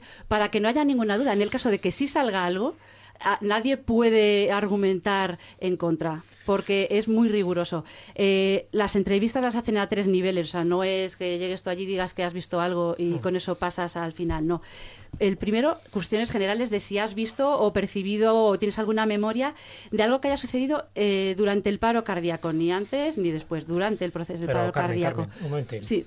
Antes de continuar, porque bueno, no todo el proceso de Aware, pues es evidentemente puede, puede interesar a los oyentes, sino saber un poco lo que es la naturaleza auténtica de Aware. Es decir, desde mi punto de vista, un poco resumiendo, yo creo que eh, para explicar el proceso de las ECM y sobre todo dentro de ese campo de la tanatología, yo creo que hay dos corrientes específicas y Aware pues intentará descifrarlo. Por una parte, si todo es proceso bioquímico del cerebro, si todas estas experiencias que luego se demuestran que son reales forman parte de eso, de, de la química y de los procesos que se generan en el cerebro cuando estás en ese estado expandido de conciencia. Sí, como meras O alucinaciones. por otra parte, estamos hablando de una experiencia espiritual. Es decir, si trasciende un poco lo que es los meros efectos químicos y biológicos del paciente. Ahí es donde yo creo que habría que llegar. Es decir, realmente estamos hablando, y yo creo que además los últimos médicos, los últimos experimentos que se han hecho van en esa línea. Es decir, que la mente es, mm, trasciende a lo que es el cerebro. El cerebro puede estar en parada, pero la mente sí que es consciente de todo lo que le está pasando al paciente. Claro, pero para eso tienes que definir este criterio de selección. Es muy fácil. La mente, el alma y la conciencia es lo mismo. Y la conciencia no está en el cerebro. Por eso en estos casos, aunque no haya actividad cerebral, no haya actividad neuronal, resulta que luego pueden y son capaces de contar con todo detalle todo lo vivido. Claro, es que ese, ese es justamente el punto. Pero- Si tú consigues eh, mm, acotar el momento en el que estás refiriendo esas vi- memorias eh, visuales o auditivas que tienen en el momento exacto de la parada cardíaca, que es cuando la- el encefalograma es plano, entonces sí puedes decir que la conciencia trasciende al cerebro. El cerebro no está funcionando, pero él sí es capaz de registrar y, y tener memoria. No, él no, problema- la mente. La mente o la conciencia. El problema que hay es que los grupos, por ejemplo, inmortalistas, vamos a poner, por ejemplo, cualquier grupo transhumanista, tienen siempre el mismo problema. Es que no consiguen hacer lo que ellos llaman la descarga. No consiguen identificar cuál es el punto que nos permitiría transportar nuestra conciencia, alma, como lo quieras llamar, a otro cuerpo. Claro, o a una máquina, ¿por qué no? Entonces, el- eso es lo que nos haría inmortales, pero no lo pillan. Entonces, están desesperados porque llevan mucho tiempo detrás de ello y se sigue escapando. ¿Y sabes por qué no lo pillan? Porque con la mente reduccionista de la ciencia que tenemos hasta ahora, es imposible explicar todos estos procesos de la conciencia, del alma o de la mente que es lo Claro, mismo. de hecho ahora hay una teoría muy interesante que dice que, fíjate, vamos a, vamos a retroceder a Demócrito. Cuando Demócrito tiene la idea de que el mundo está formado por algo como los átomos, hay que, hay que pensar para llegar a esa conclusión. Es un pensamiento genial, ¿eh? Y Sí, ser avanzado de la Pero época. fíjate, es que eso te quiere decir que estás integrado ya en el universo. Pues estamos todos integrados en lo mismo. Entonces, ¿cómo va a existir la muerte en ese sentido? No existe. El problema es que, claro, los grupos, los grupos poshumanistas o transhumanistas, estropianismo y demás, no logran nunca captar el punto estructurado de lo que es nuestra conciencia alma, porque probablemente no se puede. Claro, y es lo que les encantaría es meterlo en un bote, por decir una manera de decir, bueno, si ya es tengo mi conciencia no alma, puedes medir, y como ya tengo mi conciencia alma, ahora me la transporto a otro cuerpo que me creo o a un robot. Es decir, no puedes hacerlo y no lo consiguen. Y eso les está empezando a desesperar porque no pillan dónde está el punto de nuestra inmortalidad. Claro, entender esto hay que entender algo muy importante, y es que no hay tiempo, espacio ni distancia. Claro, es que y para el alma o entenderlo. el ser desencarnado no hay tiempo, no hay espacio, no hay distancia. Entonces no quieras ponerle tus medidas a algo que está accionando en otro y por eso fracasan nivel. una y otra vez. ¿Por qué? Porque tienes, primer concepto erróneo, que resulta que para ti es, para todos nos han educado así, ciclo de vida, como decía David al principio, empieza en el nacimiento, acaba en la muerte. Entonces, aprovechando como ejemplo comparativo esto, en una parada cardiorrespiratoria, en una reanimación, y yo he hecho muchas en 25 años de urgencias, hay una norma y es quién dirige la reanimación. El que la dirige no toca al enfermo, hace un paso atrás y tiene la visión global. Es otro el que hace el masaje cardíaco, es otro el que ventila, todo esto, bien. Si ante el ciclo de la vida nosotros damos un paso atrás, nos vamos a dar cuenta que ni el nacimiento es el principio ni la muerte es el final. Son simplemente dos puntos de inflexión en lo que es realmente el ciclo de la vida. Muy bien. Juan José, antes has dicho, yo creo que tres palabras claves un poco para entender, además en función de la experiencia tuya y una experiencia bastante dilatada en el tiempo con estas terapias regresivas. Por una parte has dicho que no hay un espacio, que no hay un tiempo y hablas de un alma. Decir, además hay un título, este último libro, que es El eterno presente del alma, que posiblemente a muchos oyentes les, les parezca bastante significativo, porque, como dicen también en otras religiones, dicen que realmente no hay un pasado, que no hay un futuro, que realmente siempre estamos en un eterno presente. ¿Tú eso cómo lo has comprobado? ¿Cómo lo has vivido? No es que lo haya comprobado, bueno, lo he vivido. Eh, comprobado es difícil comprobar las terapias la- lo, lo que el paciente te cuenta en regresión hasta cierto punto. ¿eh? Es difícil hasta cierto punto porque el profesor Groff, por ejemplo, Stanislav Groff, ha, ha- ha comprobado y muchas eh, experiencias del paciente en vida pasada. Lo que es fácil es eh, eh, comprobar la experiencia del paciente en vientre materno, como preguntándoselo a mamá. Lo que es fácil es comprobar la experiencia regresiva de un paciente en un quirófano bajo anestesia general. ¿Cómo? Preguntándoselo al cirujano que lo ha operado. Y- y todo esto es fácil comprobar y, y yo lo he hecho esto, ¿no? Yo lo he hecho esto y eso además me dio la opción, porque hasta ese punto yo pensaba que esto se lo inventaba la gente, volviendo a mis principios, y eso me dio la opción a seguir hacia adelante. Y, y bueno, si, si eh, un paciente me cuenta su nacimiento y su mamá me ratifica que es cierto, entonces mi pregunta es, si él, para contarme lo que ha pasado en el vientre de mamá, tiene que hacer regresión, ¿la información dónde está? Porque no está en su hemisferio izquierdo. Y si no es capaz de contarme qué pasó en su nacimiento, ¿dónde está la información? No está en su hemisferio izquierdo. ¿Dónde está esa conciencia con ese? Pues quizás sea la conciencia de la conciencia. O, dicho de otra manera, yo pienso que la conciencia coge la, la experiencia, la pone en el hemisferio derecho, se la pasa por el cuerpo calloso al hemisferio izquierdo y le dice, ahora tú le pones la letra. Ahí surge la inefabilidad. ¿Por qué? Porque Lo que no puedes límites- contar con palabras. Claro. Claro. Porque no puedes ponerle medida a esto. Pero sin embargo, con tus experiencias y leyendo este libro se ve claramente, eh, tú en principio eh, eres como un estético, le pasaba a Brian Weiss, en, en definitiva, cuando él empieza a hacer también esas terapias regresivas y poco a poco vas confirmando que lo que te van contando Eso no es, es. fruto de la, de la alucinación y la imaginación, Eso sino que es. puedes comprobar es. Ten en cuenta que- que taxativamente estás esos datos. Claro, estás trabajando con seres humanos que eh, están conscientes, orientados. Además, para hacer la, eh, eh, la regresión, o sea, el estado regresivo, para hacer la terapia, tiene que estar el paciente consciente. No puede estar dormido. Porque si no, el fin principal y primordial de la, de la terapia, que es hacer consciente lo inconsciente, no lo puedes hacer. De todas formas, dices que no utilizáis hipnosis. No. Eh, ¿Cómo funciona esta terapia regresiva? Porque, bueno, la hipnosis también cabe recordar Sí, que claro. no es como mucha gente piensa, no, estás dormido. No. Lo que se hace en la hipnosis es inhibir el consciente para trabajar sobre el inconsciente. Entonces, o sea, y son técnicas de sugestión. Repito, porque eh, por enésima vez aquello de el hipnosis no es el poder de la mente sobre otra persona, No, no, son supuesto técnicas no. de sugestión. Entonces, partiendo de esa base, em, ¿cómo funciona esas terapias regresivas que, con las que trabajas? Pues es muy sencillo. Simplemente cuando el ser humano es capaz de conectar con la emoción que le está perturbando, ya está en estado regresivo. O mejor dicho, en estado expandido de conciencia. A partir de ahí él ya empieza a contarte su historia. Y digo empieza él porque el terapeuta, bien preparado, que me, fin, que me entiendan, eh, siempre va a ir detrás del paciente. Nunca le sugiere nada al paciente.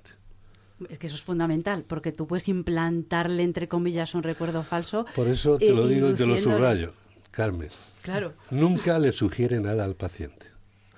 Y, y además, El bien preparado, permíteme un dicho. comentario. Sí. Y es que a veces yo no puedo evitar, como ser humano, cuando está en el desarrollo de una experiencia, que por otro lado, si tú tienes duda, le preguntas, oye, ¿esto que me estás contando qué es? Y él mismo lo identifica, esto es una vida pasada mía. Ah, muy bien, sigue. Entonces, como digo, la, la va- vas siguiendo el curso de aquello y tú no puedes evitar decir, bueno, pues este ahora verás, pues este se va a morir de esta manera o de la otra. Por lo que De todas maneras, Nunca aciertas. eh, Juanjo, eh, Juan José, perdona que te interrumpa. Mm, tú no tienes la fe, o sea, la certeza realmente de que eso sea una vida pasada suya. Él te lo cuenta y si digamos, tú no entras a valorar si realmente fue una vida pasada o no. A ti lo que te es útil, me imagino, dentro de esa terapia, es que eso sirva para algo. Eso es. Imagínate, no ya que sea o no una vida pasada, imagínate que fuera una imaginación. Claro. ¿Sirve para aliviar su dolor o para curarlo? ¿Sirve?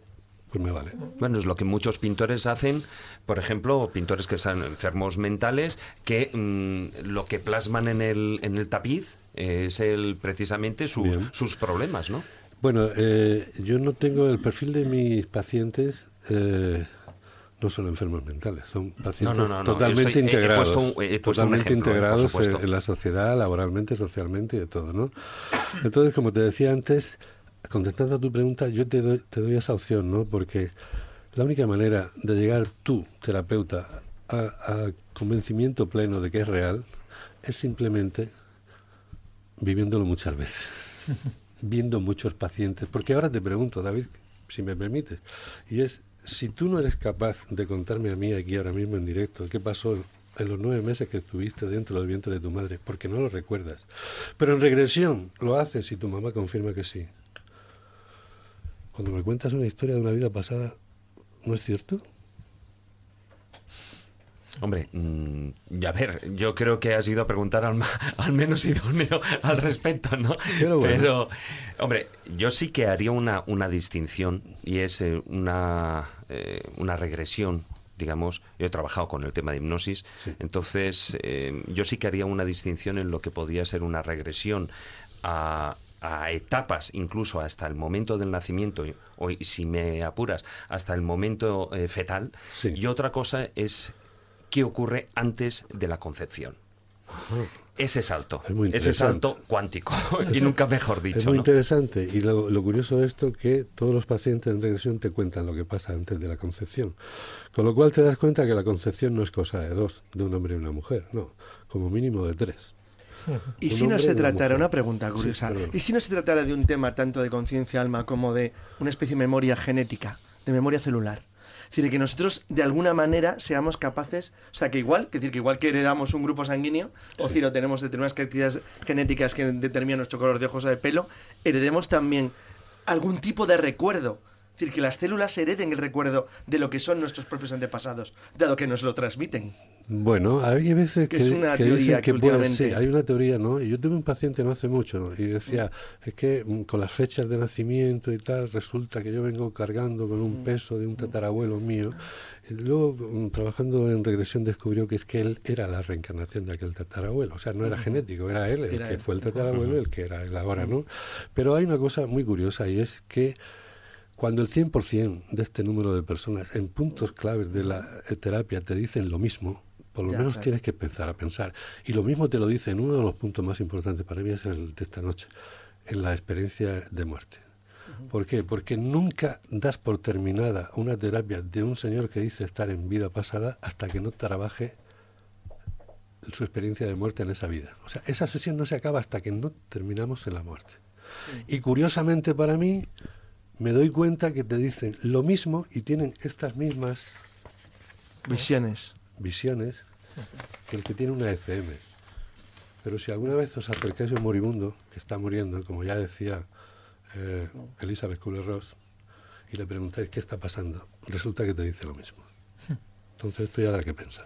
Ya que has citado a Kubler-Ross, eh, ¿tú crees que es cierto ese título de Kubler-Ross cuando dice la muerte, un amanecer? Sí, para mí sí.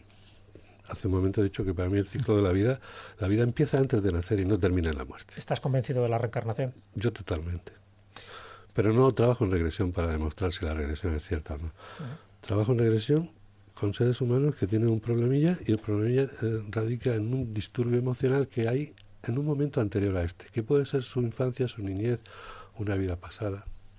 Una cosa, Juan José, Sí. estas eh, sesiones de, de regresión tienen que tener una gran carga emocional porque tú ves aquí allí la gente llora, se ríe, eso tiene que ser traumático Sí, de y alguna la pregunta forma. es cómo un ser humano consciente, porque está consciente y él sabe que está ahí en mi consulta, es capaz de tener esas catarsis. Claro. ¿El resultado luego es positivo? Pues bendito sea.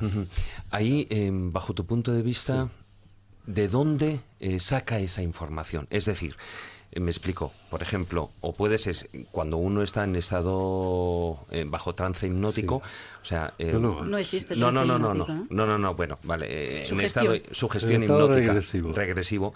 Que no es sugestión hipnótica. Bueno, no, no, no, no, me refiero en el otro, eh, en el otro punto. Em, lo que haces es, como antes se decía, inhibir el, el consciente y trabajar con el inconsciente. En este caso, em, esa información que nosotros de manera consciente no recordamos, por ejemplo, como era detalles de nuestra niñez, eh, de dónde proviene un trauma, etcétera, etcétera, cuando se produce en esas edades tan tempranas, cuando un paciente haciendo las terapias eh, regresivas te cuenta cosas mm, ya no solo de su infancia, eh, sino de vidas pasadas, ¿de dónde obtiene esa información? Tal vez ahí tendríamos que estar hablando de ese archivo acásico, de esos campos morfogénicos, de los que habla Rupert Sheldrake, por ejemplo. Sencillamente hay una parte de él que todavía no terminó una terapia. O sea, no terminó una experiencia en un cuerpo. Hay una parte de él que posiblemente todavía se está muriendo, aunque esa muerte se produjo hace 5.000 años. ¿Por qué? Porque no concluyó esa experiencia. Hay una parte de él que todavía está ahí. ¿Pero es consciente de ella? No, pero su alma sí. Por eso la terapia regresiva es la terapia del alma. Porque cuando entra en regresión, quien habla es el alma. Entonces, en ese momento, cuando eh, el, el título que me decía Jesús, el eterno presente del alma, ¿por qué ese título? Porque en realidad no hay regresiones. No hay regresiones. Porque en realidad no vas a ningún sitio. Porque todo Porque está está, todo en el aquí. alma. Está Todo es tu todo presente. está aquí. Claro, Lo que pasa es que para que tú y yo nos entendamos desde el hemisferio izquierdo, tengo que emplear vocabulario basado en tiempo y distancia. Y tengo que decir vida pasada, pero en realidad no. Es algo que pasó, sí, pero que está ahora latente en el presente. Eh, pero- Por eso te está... Juanjo, es curioso, porque estás hablando de una aquí, una hora, estás hablando de que no hay un tiempo, que hay un espacio, Sí. estás hablando de una terminología Sí. que realmente se parece mucho a la de un místico. Y sin embargo, tú eres un médico, tú eres una persona que has estado conviviendo con muchísimos pacientes, Sí. algunos terminales, aparte de tus terapias regresivas, Sí. y sin embargo, si te das cuenta, ese discurso que estás diciendo aquí, que me parece increíble por lo valiente y además por lo revelador, y que también lo cuentas en este libro, lo que estás hablando es lo que nos diría mejor un gurú, lo que nos diría Yogananda, lo que nos diría que la muerte no existe, que la muerte no es un fracaso de la medicina, que realmente todo es una transición Mira. y que realmente nos espera otro mundo. Jesús, yo le tengo que agradecer la terapia regresiva, aparte de tener amigos como vosotros, porque gracias a ella ando por toda España, le tengo que agradecer que ha reforzado mis creencias. Las creencias que yo tenía antes religiosas me las ha reforzado. Y sobre todo he llegado a entender a los místicos. ¿Mm? Con aquel famoso verso de Santa Teresa, ¿no? Vivo sin vivir en mí. Vivo sin vivir en mí. ¿Eh? Pero tan alta vida espero que muero porque no muero. Bueno, entonces, ¿tú crees en la reencarnación? Sí, David. Evidentemente, ¿no? Pero que no es mi objetivo demostrarla. Ya. ¿Conociste a Enrique Vila? No, tuve, no tuve la suerte de conocer al doctor Vila. Sí he tenido la suerte de, de conocer sus libros, o su libro, o su libro fantástico sobre la investigación de experiencias cercanas a la muerte. Yo vi la luz, creo que era su Sí, yo vi la libro, luz, pero siempre que hablamos de estos temas nos dejamos en el tintero a alguien que no es doctor, pero que para mí es algo... es Olga Bejano. Ah, sí, Olga Bejano, sí, sí, tetrapléjica. Olga Bejano, tetrapléjica, que en ese estado fue capaz de escribir tres libros, cuatro libros, aunque Sí. el primero, Alma de... O sea, el, el que más me gusta a mí es eh, Alma de color salmón, ¿no? Ahí está explicado todo esto. Por cierto, creo que tuvo, estuvo en contacto con Ramón San Pedro, Sí. que al final él decidió, en fin, la opción Entonces de- la pregunta es como una mujer que está tetrapléjica, una mujer que depende de un respirador, que no puede salir de la habitación de su casa. ¿Cómo- ¿Cuál es la respuesta a esto? ¿Cómo es capaz de escribir a Ramón Pedro y pedirle que por favor desista de la eutanasia? Que ella sabe que tenemos que, tenemos que llegar al momento de marchar. Porque cuando llega el momento de marchar, ni efecto Lázaro, ni efecto San Lázaro, ni, ni reanimación, ni... Nos vamos. nadie se queda aquí. Nadie se queda aquí. Menos Bueno, mal. Bueno, eso sería otro tema, porque Sí, algunos, yo algunos creo se que quedan sí, en el bardo, como decía, como decía antes. El bardo Todol, ¿no? eh, Juan, en- ese espacio intermedio, ¿no? Sí. Eh, entre Ese es otro tema para, para un programa solo. Sí, Sí, sí, hombre, desde luego. Ahí entra en el concepto de bajo astral y todos estos líos que realmente vienen de alguna manera establecidos ya por la experiencia de Tíbet y No, lo que pasa, Juan Ignacio, es que eh, en terapia regresiva, cuando el paciente entra en ese estado expandido de conciencia, hay veces que no hace regresión. Entonces lo que hace a veces es entrar en contacto con seres ya fallecidos, con almas desencarnadas. Bueno, José, vamos, vamos a continuar, eh, vamos a continuar dentro de unos minutillos, pero vamos, mm, lo que sí que me gustaría era abarcar también, hemos estado hablando del aspecto positivo, vamos a ver también qué ocurre con esas circunstancias, experiencias negativas. I've never seen a diamond in the flesh. I cut my teeth on wedding rings in the movies. And I'm not proud of my address. In a torn up Radio 4G. El futuro es ahora. Baby said it's alright if it takes all night. We won't have to be alone if you say you will. Darling, won't you say you will? Darling, won't you say that you will? Like Mary Antoinette said to Louis XVI, man, I think we're going down. our chances are slim and none, and I'm afraid Slim just left town. Say you will, Donna, won't you say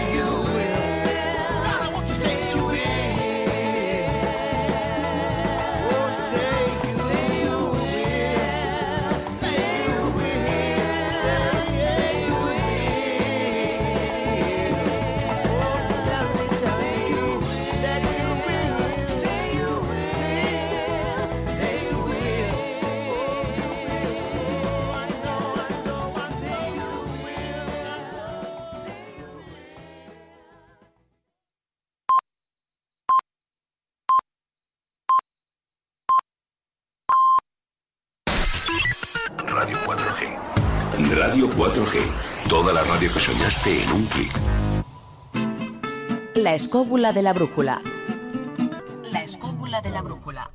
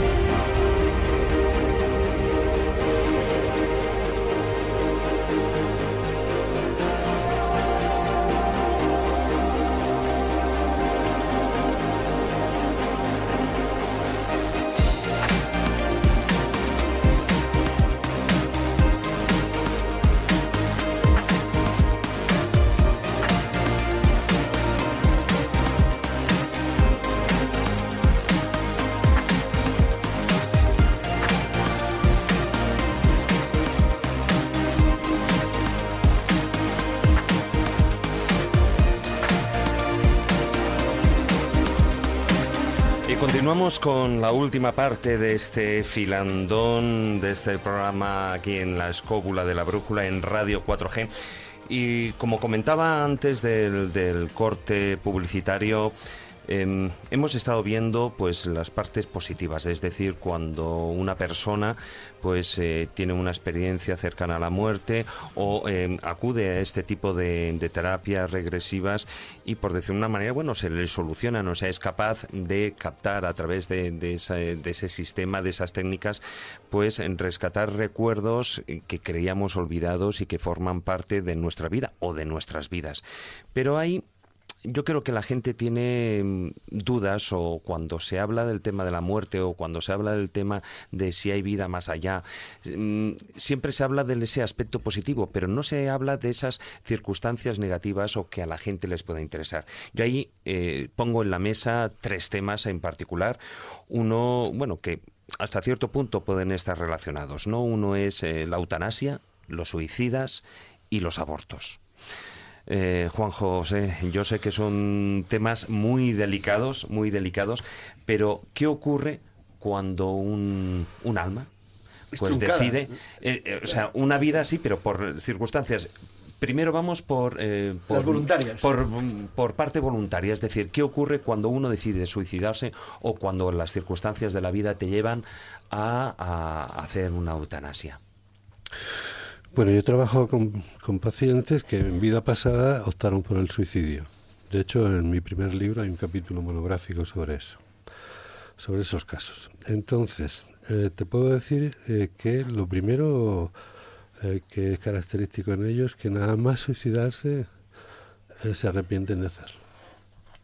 Si pudieran echar atrás, no, no lo harían. Segundo punto es que no sé, mm, no sé desarrollar lo que te voy a decir, pero todos entran en una oscuridad.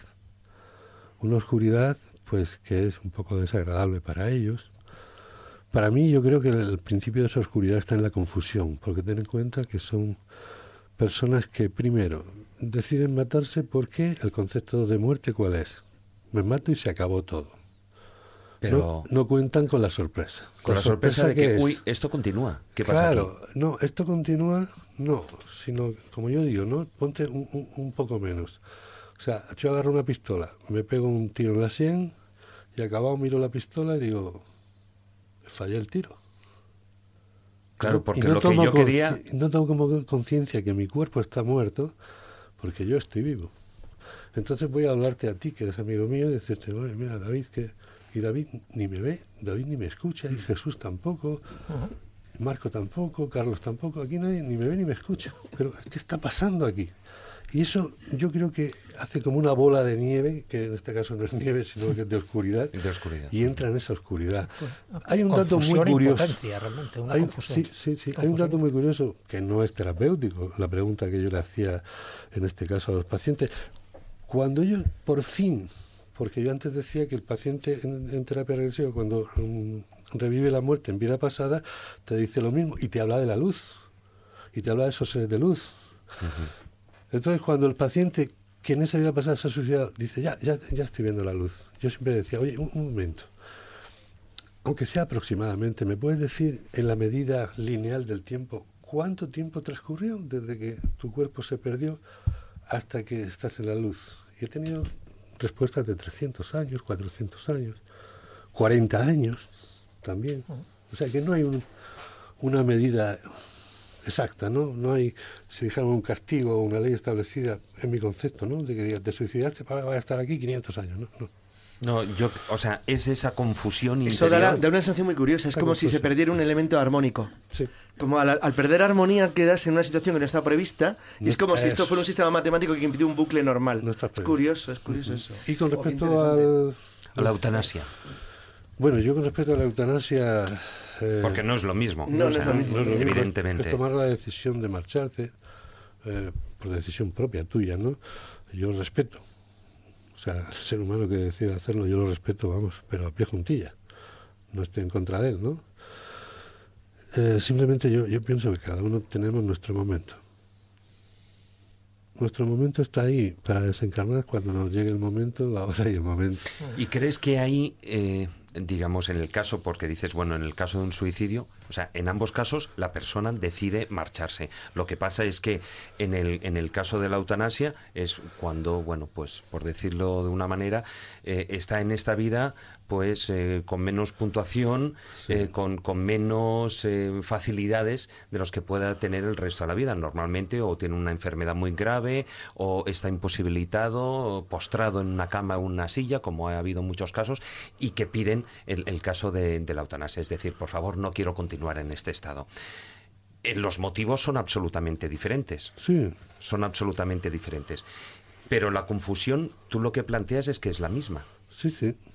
Es que hay Vamos, eutanasia activa y pasiva. basándome en, el- en la experiencia con los suicidios, ¿no? Que al fin y al cabo es un suicidio, quitarse la vida, ¿no?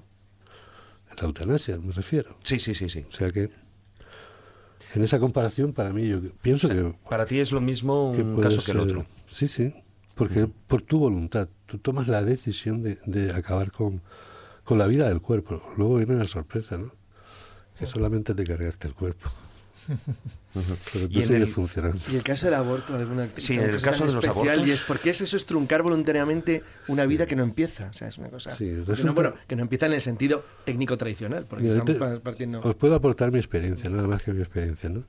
Y es que eh, también hay un monográfico, un capítulo monográfico en el primer libro sobre el aborto. Todas las mujeres que yo he tenido la ocasión de poder trabajar en ellas en regresión, que han tenido un aborto voluntario, ¿sí? Aunque algunas me lo justificaban, porque yo primero, en el primer momento de la entrevista, le hago una historia clínica, que es lo que aprendí a hacer en la facultad. Entonces, aunque en ese momento me lo justifican desde su hemisferio izquierdo, me justifican, no, no, tranquilo, yo lo tengo superado y tal. Os aseguro, os aseguro que el 100% cuando entran en regresión sienten una culpa inenarrable. Ahí hay una culpa increíble, ¿no? Que les hace sufrir, que ellas desahogan aquel, eh, eh, por lo que tú decías antes, no entran en una catarsis. Eh, bueno, cuando superan esto, tiene una segunda fase la misma sesión, y es que yo en ese momento, basándome en que la muerte no es el final de nada, sino que se queda el cuerpo y el alma sale, pues yo simplemente le pregunto al paciente, insisto, consciente y demás, ¿el alma de tu hijo? O el, no, yo digo, ¿el alma de, de ese ser que acabas de abortar, dónde está? Y todas la encuentran, el 100%. Y entonces yo le digo, pero, ¿qué es? Y me dice, es un niño o es una niña, en fin, me lo describen. Y, en ese momento es cuando yo les digo, explícale a tu hijo o a tu hija los motivos de tu aborto. Se lo explica y la respuesta mayoritariamente, muy mayoritariamente, de ese supuesto ser que está hablando con ella es, no te apures, mamá, te elegí como mamá, a la siguiente vez vuelvo. O sea, dentro de esa terapia eh, regresiva hay una, una gran componente psicológica, de, de trabajo psicológico. Puede ser, yo no soy psicólogo, pero puede ser. En el libro mencionas mucho una palabra que es alma perdida. ¿El qué? Alma perdida. Sí, para mí el alma perdida es, en este proceso de que la muerte consiste en dejar el cuerpo y, y el siguiente paso es ir a la luz, como antes decía Juan, eh, Juan Ignacio, pues no es esto tan rápidamente, tan inmediatamente. No todos dejamos el cuerpo y marchamos a la luz. ¿Por qué? Pues por numerosísimas razones. Tú imagínate, tú mueres, estás ya fuera del cuerpo, vamos a ponerlo... Y en ese momento oyes la voz de, de, tu, de tu nieto, por ejemplo, que te dice, abuelito, no me dejes solo. ¿Tú qué, qué te crees tú que hace el abuelo? Se queda con el nieto. Porque cree que es necesario todavía estar Porque aquí en quiere este que plano. es necesario quedarse aquí para cuidar al nieto, para proteger al nieto, etcétera, etcétera, etcétera. Otras veces somos nosotros los que queremos continuar nuestra obra. Pero porque estamos apegados a lo material. Claro. Queremos continuar pintando, queremos continuar haciendo música, queremos continuar y nos apegamos a ver a alguien que nos pueda servir de vehículo para hacerlo. Queremos ver si el Madrid gana la decimoquinta. Bueno, bueno, de ilusiones se vive. Bueno, a mí me parece bien, porque yo soy del Madrid, ¿eh? Pero aparte de eso, mm, aparte de eso, mm, hay otras razones que no vas a la luz, por ejemplo, porque los familiares que están aquí te tienen retenido por su dolor. Te tienen retenido. Fíjate que Olga Abejano, que la hemos nombrado antes en su libro, describe cuando ella ya estaba en el otro lado y estaba en esa línea límite que ya si pasas, dicen muchos de ellos, ya no vas a retroceder, oyó la voz de su hermano delante de su cuerpo en la cama que le dijo, por favor, no nos dejes ahora. Y ella, aun sabiendo lo que le esperaba después, volvió al cuerpo. Y ya mm, para terminar, porque nos quedan cuatro minutitos, eh, dentro de lo que son las experiencias cercanas a la muerte que hemos venido hablando, pues hay una parte eh, que, bueno, pues eh, mucha gente ve la luz, eh, todos son los familiares, las conversaciones, hablan con ese, ese entidad o energía sí. superior, etcétera, etcétera. Pero hay otro tanto por ciento de experiencias cercanas a la muerte Sí. Pues que, que no son precisamente positivas. Sí, que eso es son cierto. dentro de ese mundo al que tú aludías de Sí. oscuridad, Sí, incluso de maldad, de, de depresión, de dolor. Oscuridad y maldad no es lo mismo. Ya, ya, pero... Ya, pero es que... no Por eso te entrar en- pregunto. ya. Por eso te pregunto. Para ver tu punto de eh, vista. Mi punto de vista, mira, yo no conozco todavía a una persona que haya tenido una experiencia cercana a la muerte que haya sido terrible, o sea, que haya sido... no sé por la literatura que he leído de otros autores que las hay, en un porcentaje bajito, pero las hay. Entonces yo eh, me puedo comprometer con vosotros a que el día que tenga una persona así que quiera trabajar conmigo en regresión, porque en terapia regresiva, cuando vas directo a esa experiencia, el paciente te la saca entera. Es decir, hay pacientes que se acuerdan y hay otros pacientes que se acuerdan de flashes nada más o medio casi no se acuerdan. Esos también te sacan la experiencia. Por eso yo ya dije en el congreso del año pasado aquí en la Universidad de Madrid, eh, me ofrecí y sigo ofreciéndome de hacer trabajar con la- todas aquellas personas que hayan tenido una experiencia cercana a la muerte, que el problema de ellos es que no la integran porque nadie les cree, a trabajar con ellos gratuitamente. He dicho gratuitamente, para que nadie piense que, que aquí viene el cartagenero de listo. Que no hay ningún interés económico Eh, eh, a trabajar, no, solamente de investigación. Claro. A trabajar con ellos en regresión esa experiencia cercana a la muerte, para ayudarla a integrarla nada más. Algunos consideran que esa, esa experiencia está rozando con lo que denominan el bajo astral. ¿Qué opinas al respecto? No, yo creo que el bajo astral, el alto astral. Mira, eh, mm, antes he dicho que el paciente cuando entra en estado expandido de conciencia a veces no hace regresión. A veces lo que hace es entrar en contacto con un ser que ya ha desencarnado. ¿sí? Pues son varios cientos los casos que tengo registrados. Y cuando digo varios cientos me remonto a 800 o 900 casos. Y últimamente, curiosamente, subió mucho la incidencia. Yo te puedo decir, os puedo decir que el, el 85%, por poner un número, son familiares. Son familiares que se quedaron con nosotros.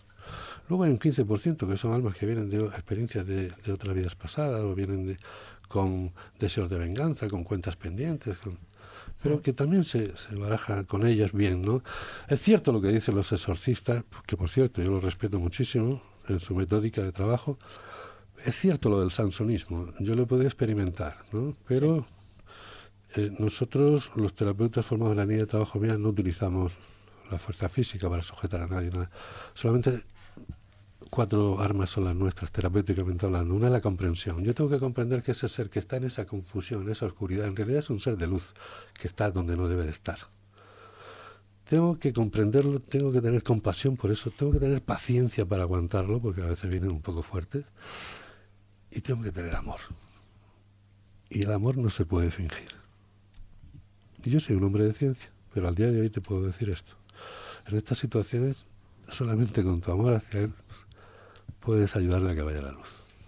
Oye, ¿y cuál es la edad, digamos, mínima para poder eh, entrar o realizar una de estas terapias regresivas?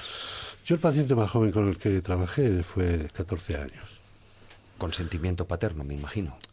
Eh, consentimiento por mi Con- parte. no, no, no, Ah, ah, por parte no, de él. Con el padre presente y la Ah, por presente, hombre, claro. A mí las regresiones me encanta hacerlas en público. Bueno, entiéndeme, en lo de público. O sea, a mí me encanta que el paciente entre a la consulta y, y ahí hay espacio para que entre su padre, su madre, su pareja, su marido. A mí, además lo agradezco. Quiero que estén delante. ¿Tú crees que existe el ángel de la guarda?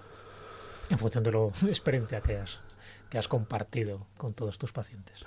Yo creo que sí. Sí. Lo que no sé si es correcto o no. Pero un ángel de la guarda, puede, de la ser guarda. Un, puede ser un ángel o puede ser un familiar fallecido que está ahí de alguna forma amparándote. Pues vamos a dejarlo que sea un ángel. Aunque haya sido un familiar, ¿por qué no va a ser un ángel? ¿Sabes lo que ¿Por qué mi abuelo no puede ser un ángel? A raíz de un poco de eso, la verdad que ya el tiempo se me está terminando, pero Ángeles García, que era la esposa de Sí. Enrique Vila, del doctor Vila, Sí. que Sí. ella también además conocéis que tenía esas cualidades mediúnicas y veía también a los espíritus, eh, veía pues a los muertos que estaban de alguna forma ahí esperando su momento para ir a la luz. Una de las cosas que decía o las conclusiones que llegaba es que en el otro lado era un lugar que estaba lleno de paz y lleno de amor. Utilizaba también esa misma palabra que has Así es, es lo que te dicen todos los pacientes que contactan con la luz. Tienen su inefabilidad, no son capaces de explicarte razonadamente qué pasa ahí, pero todos coinciden, aquí estoy sintiendo un amor y una paz que jamás ni te puedes imaginar.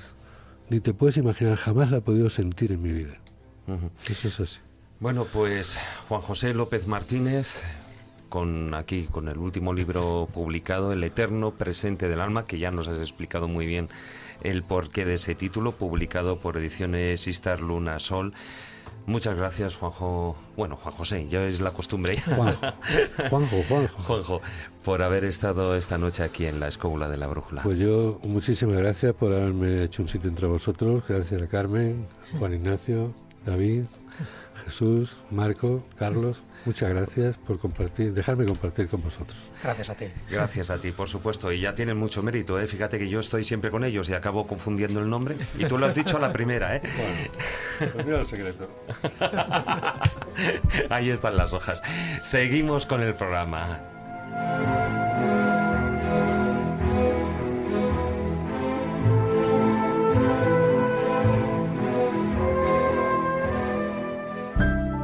La escóbula de la brújula.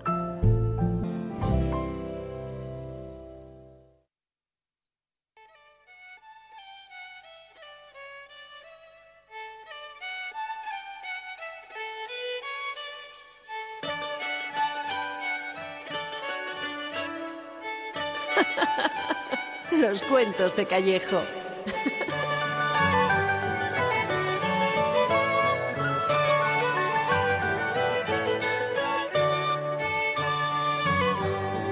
Bueno, Jesús, hoy el, el tema del cuento, bueno, es un problema, ¿eh? Porque anda que... Imagina de qué va. Pues hombre, yo diría, mira, aquí todos están riendo, hombre, no, esto no me lo hagas, por favor. Sobre Pero- la vida y la muerte, cómo no. Exactamente. Hombre, me imagino porque hablar solo de la muerte no se puede. No se puede. no, es como el yin y el yang. Una cosa va con la otra. Yo creo que sí, está claro. Es el, como yo digo en las conferencias, ¿no? Las dos caras de la misma moneda. Es la cara y la cruz, la- el nacimiento y la muerte. Yo entiendo que sí, el que no lo entienda así, desde luego no se ha enterado todavía para qué estamos aquí y cuál es nuestra misión, que en, definitiva yo creo que es la, la idea, ¿no? Estamos aquí para aprender, estamos aquí para ser felices, estamos aquí para dar y recibir amor, pero sobre todo yo creo que estamos aquí para ser conscientes de lo que somos en este eterno presente del alma por eh, seguir con el título este de Juan José López Martínez. Y en este caso, pues nada, un pequeño cuento de la tradición oriental, como no, que ya sabes que son autores anónimos, pero que dejan esas pinceladas que yo creo que es interesante por la brevedad y espero que por lo impactante del final.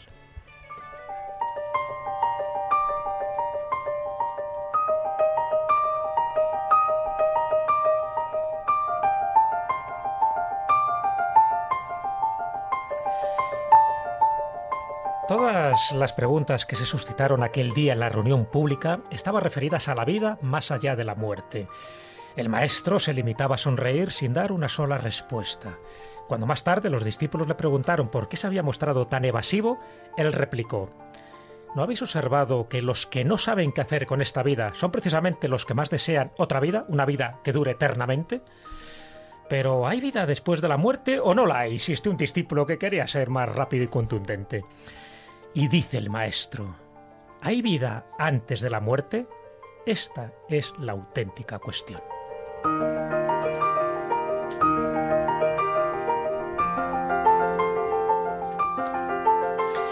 Muchos pensarán aquello de, bueno, pero a ver, ¿qué es antes, el huevo o la gallina? Pues todo el mundo sabe que era la gallina. La- y se llama se copona más todavía, ¿no? No sé, la verdad que es indistinto. Cuando se habla ya en estas cuestiones místicas, ¿no? Que un poco también ha salido en la tertulia con Juanjo. En el fondo, eh, vida y muerte son dos palabras para definir un mismo hecho, eso está claro. No se puede concebir una cosa sin la otra. Y eh, cuando yo leí este cuento, y es el que he seleccionado para, para mi sección, me acordé de una obra de Tiziano Terzani, que hay eh, posiblemente muchos oyentes que no le conozcan. Él escribió un libro que se llama El fin es, es mi principio. El fin es mi principio yo creo que ya refleja muy bien lo que él intentaba reflejar. Estamos hablando de una persona, un periodista, un reportero de guerra, en fin, un- alguien que vivió y que absorbió prácticamente la vida, que estuvo en la guerra del Vietnam, que estuvo en la China maoísta, en la calle del Imperio Soviético, en la Guerra Fría, en el apartheid sud- sudafricano, en Camboya, India, en fin, incluso estuvo de eremita en el Himalaya. Sí. Y llega un momento cuando él tiene un cáncer, sabe que va a morir y a partir de ahí él empieza a darse cuenta de que realmente estaba preparado para todo, pero no estaba preparado para la muerte, porque nadie le había dicho cómo hay que morir. Y entonces se dio cuenta que hay que saber vivir, pero hay que saber morir. Y ese libro, El fin es mi principio, que por cierto se ha hecho película donde hace sus confesiones Alemana, una película alemana, sí. alemana, Sí, sí, sí, preciosa sí. además, Está eh, muy bien. emotiva y que va directamente al corazón, porque estamos hablando de una persona que no le importaba para nada estas cuestiones espirituales, estas experiencias cercanas a la muerte. Él quería vivir como Hemingway, pero llega un momento en que se da cuenta que tiene que enfrentarse cara a cara con la muerte. Y en ese momento, antes del morir, que fallece en En el verano del 2004, con 65 años de edad, él hace una reflexión de ese arte de morir y empieza a darse cuenta lo que él decía, entre otras cosas. Me he preparado la vida viajando hacia afuera y ahora es cuando me tengo que preparar para viajar hacia adentro, hacia ese otro lado. Esas reflexiones de alguien que realmente vivió como vivió y cuando se da cuenta que realmente la muerte también es una consejera y es una auténtica maestra, para mí es un libro de esos reveladores, esa película también que me pareció clarividente y que recomiendo, por supuesto, a todos nuestros oyentes.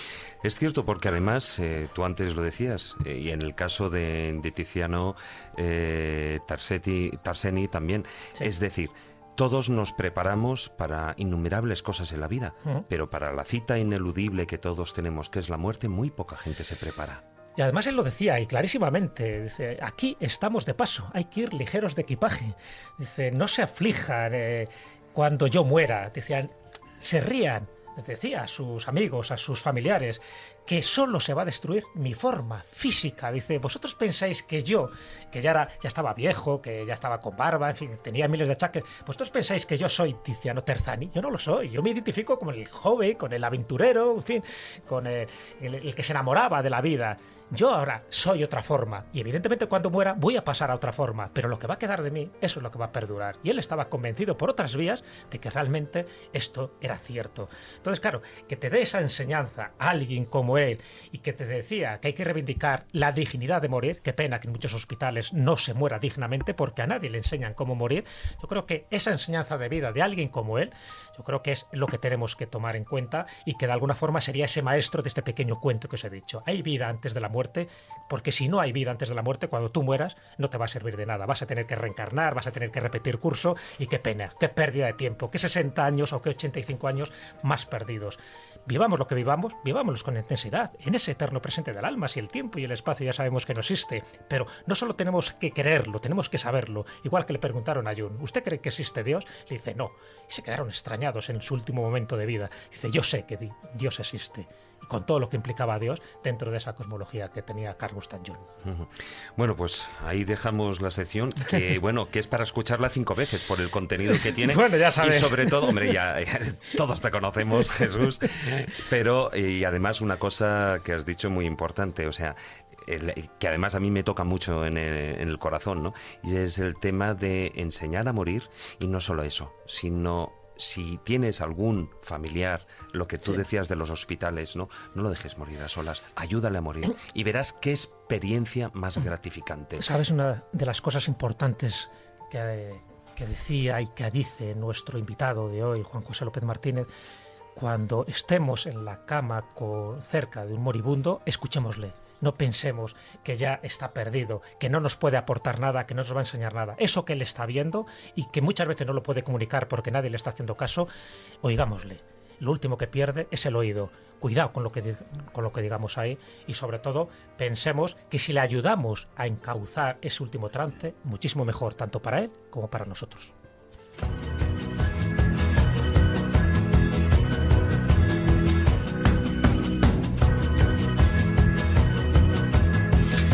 Bueno, pues esto sí que es una ruptura, ¿eh? Porque, bueno, estamos en tiempo de verano y para que no se nos duerman los oyentes en la despedida, muchas gracias, Jesús. Un placer, hasta la próxima semana, David. Muchas gracias, Carlos. Hasta luego. Muchas gracias, Marcos. Sed buenos, hasta luego. Muchas gracias, Carmen, por estar aquí. Buenas noches.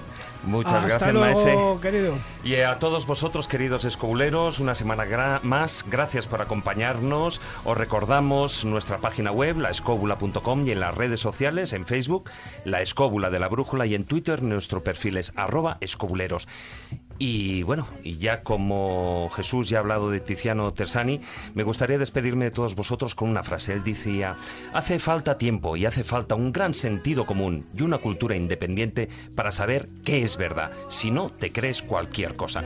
Por eso, como digo siempre, queridos escobuleros, tratar de ser felices e ilustraros. Hasta la próxima semana. Y el ganador es. Cristiano Ronaldo. Buenas noches, no tengo palabras para decir. Para mí es un honor enorme ganar este premio. Desde aquí quiero ofrecérselo a Radio 4G a cambio de, de su número de WhatsApp 636-689-184. Quiero, quiero ese número mucho más que un balón de oro, por favor. 636-689-184. Apunta el teléfono de WhatsApp de Radio 4G. Antes de que nos lo quiten. Esto es lo que te pierdes si no escuchas La Jungla 4.0. Eso, eso, eso no puede A ser. las 5 de la mañana y luego otra vez, venga, a soplar hasta pues eso, las 9, las 10, las 11. Y- Qué imaginación. Y porritos, a fuma porritos de la risa, ¿no? Cigarritos de la risa, ¿no? Cachela, Joder, es que al final somos todos unos degenerados menos tú, macho. ¿Por qué vais a ser unos degenerados? Pues coño, con fumaporros, pequeños. Por una cernada y todo el mundo chupeteándolo. ¿Quién iba a querer fumar eso? Qué asco. Sí, era una cosa que- atractiva. Para que hubieran pegado O sea, algo. Tienes pasando, razón. Visto, perspectiva, dices, joder, ¿cómo Decía, coño no, me podía te meterlo en la boca? empezaban el- Te empezaban el aceitillo y decía, pero si se lo ha traído, se lo ha traído uno metido en el culo desde Marruecos, ¿cómo Sí. me voy a fumar eso? La Jungla 4.0 con José Antonio Avellán. De lunes a viernes de 6 a 11 de la mañana en Radio 4G. Entra en radio4g.com y descubre nuestras emisoras exclusivas en Internet. Los grupos que suenan entre los más jóvenes de la casa tienen su hueco. ¿Dónde? En Wow Radio.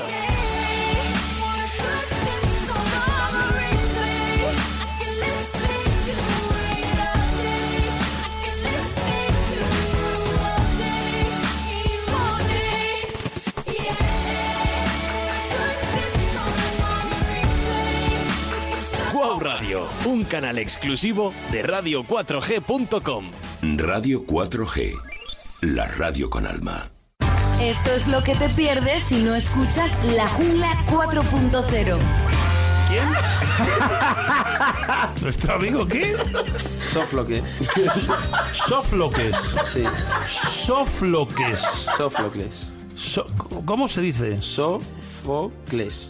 Flo no. No es Flo. no. Sófocles. Sófocles. Eso es. Sófocles. La Jungla 4.0 con José Antonio Avellán. De lunes a viernes de 6 a 11 de la mañana en Radio 4G.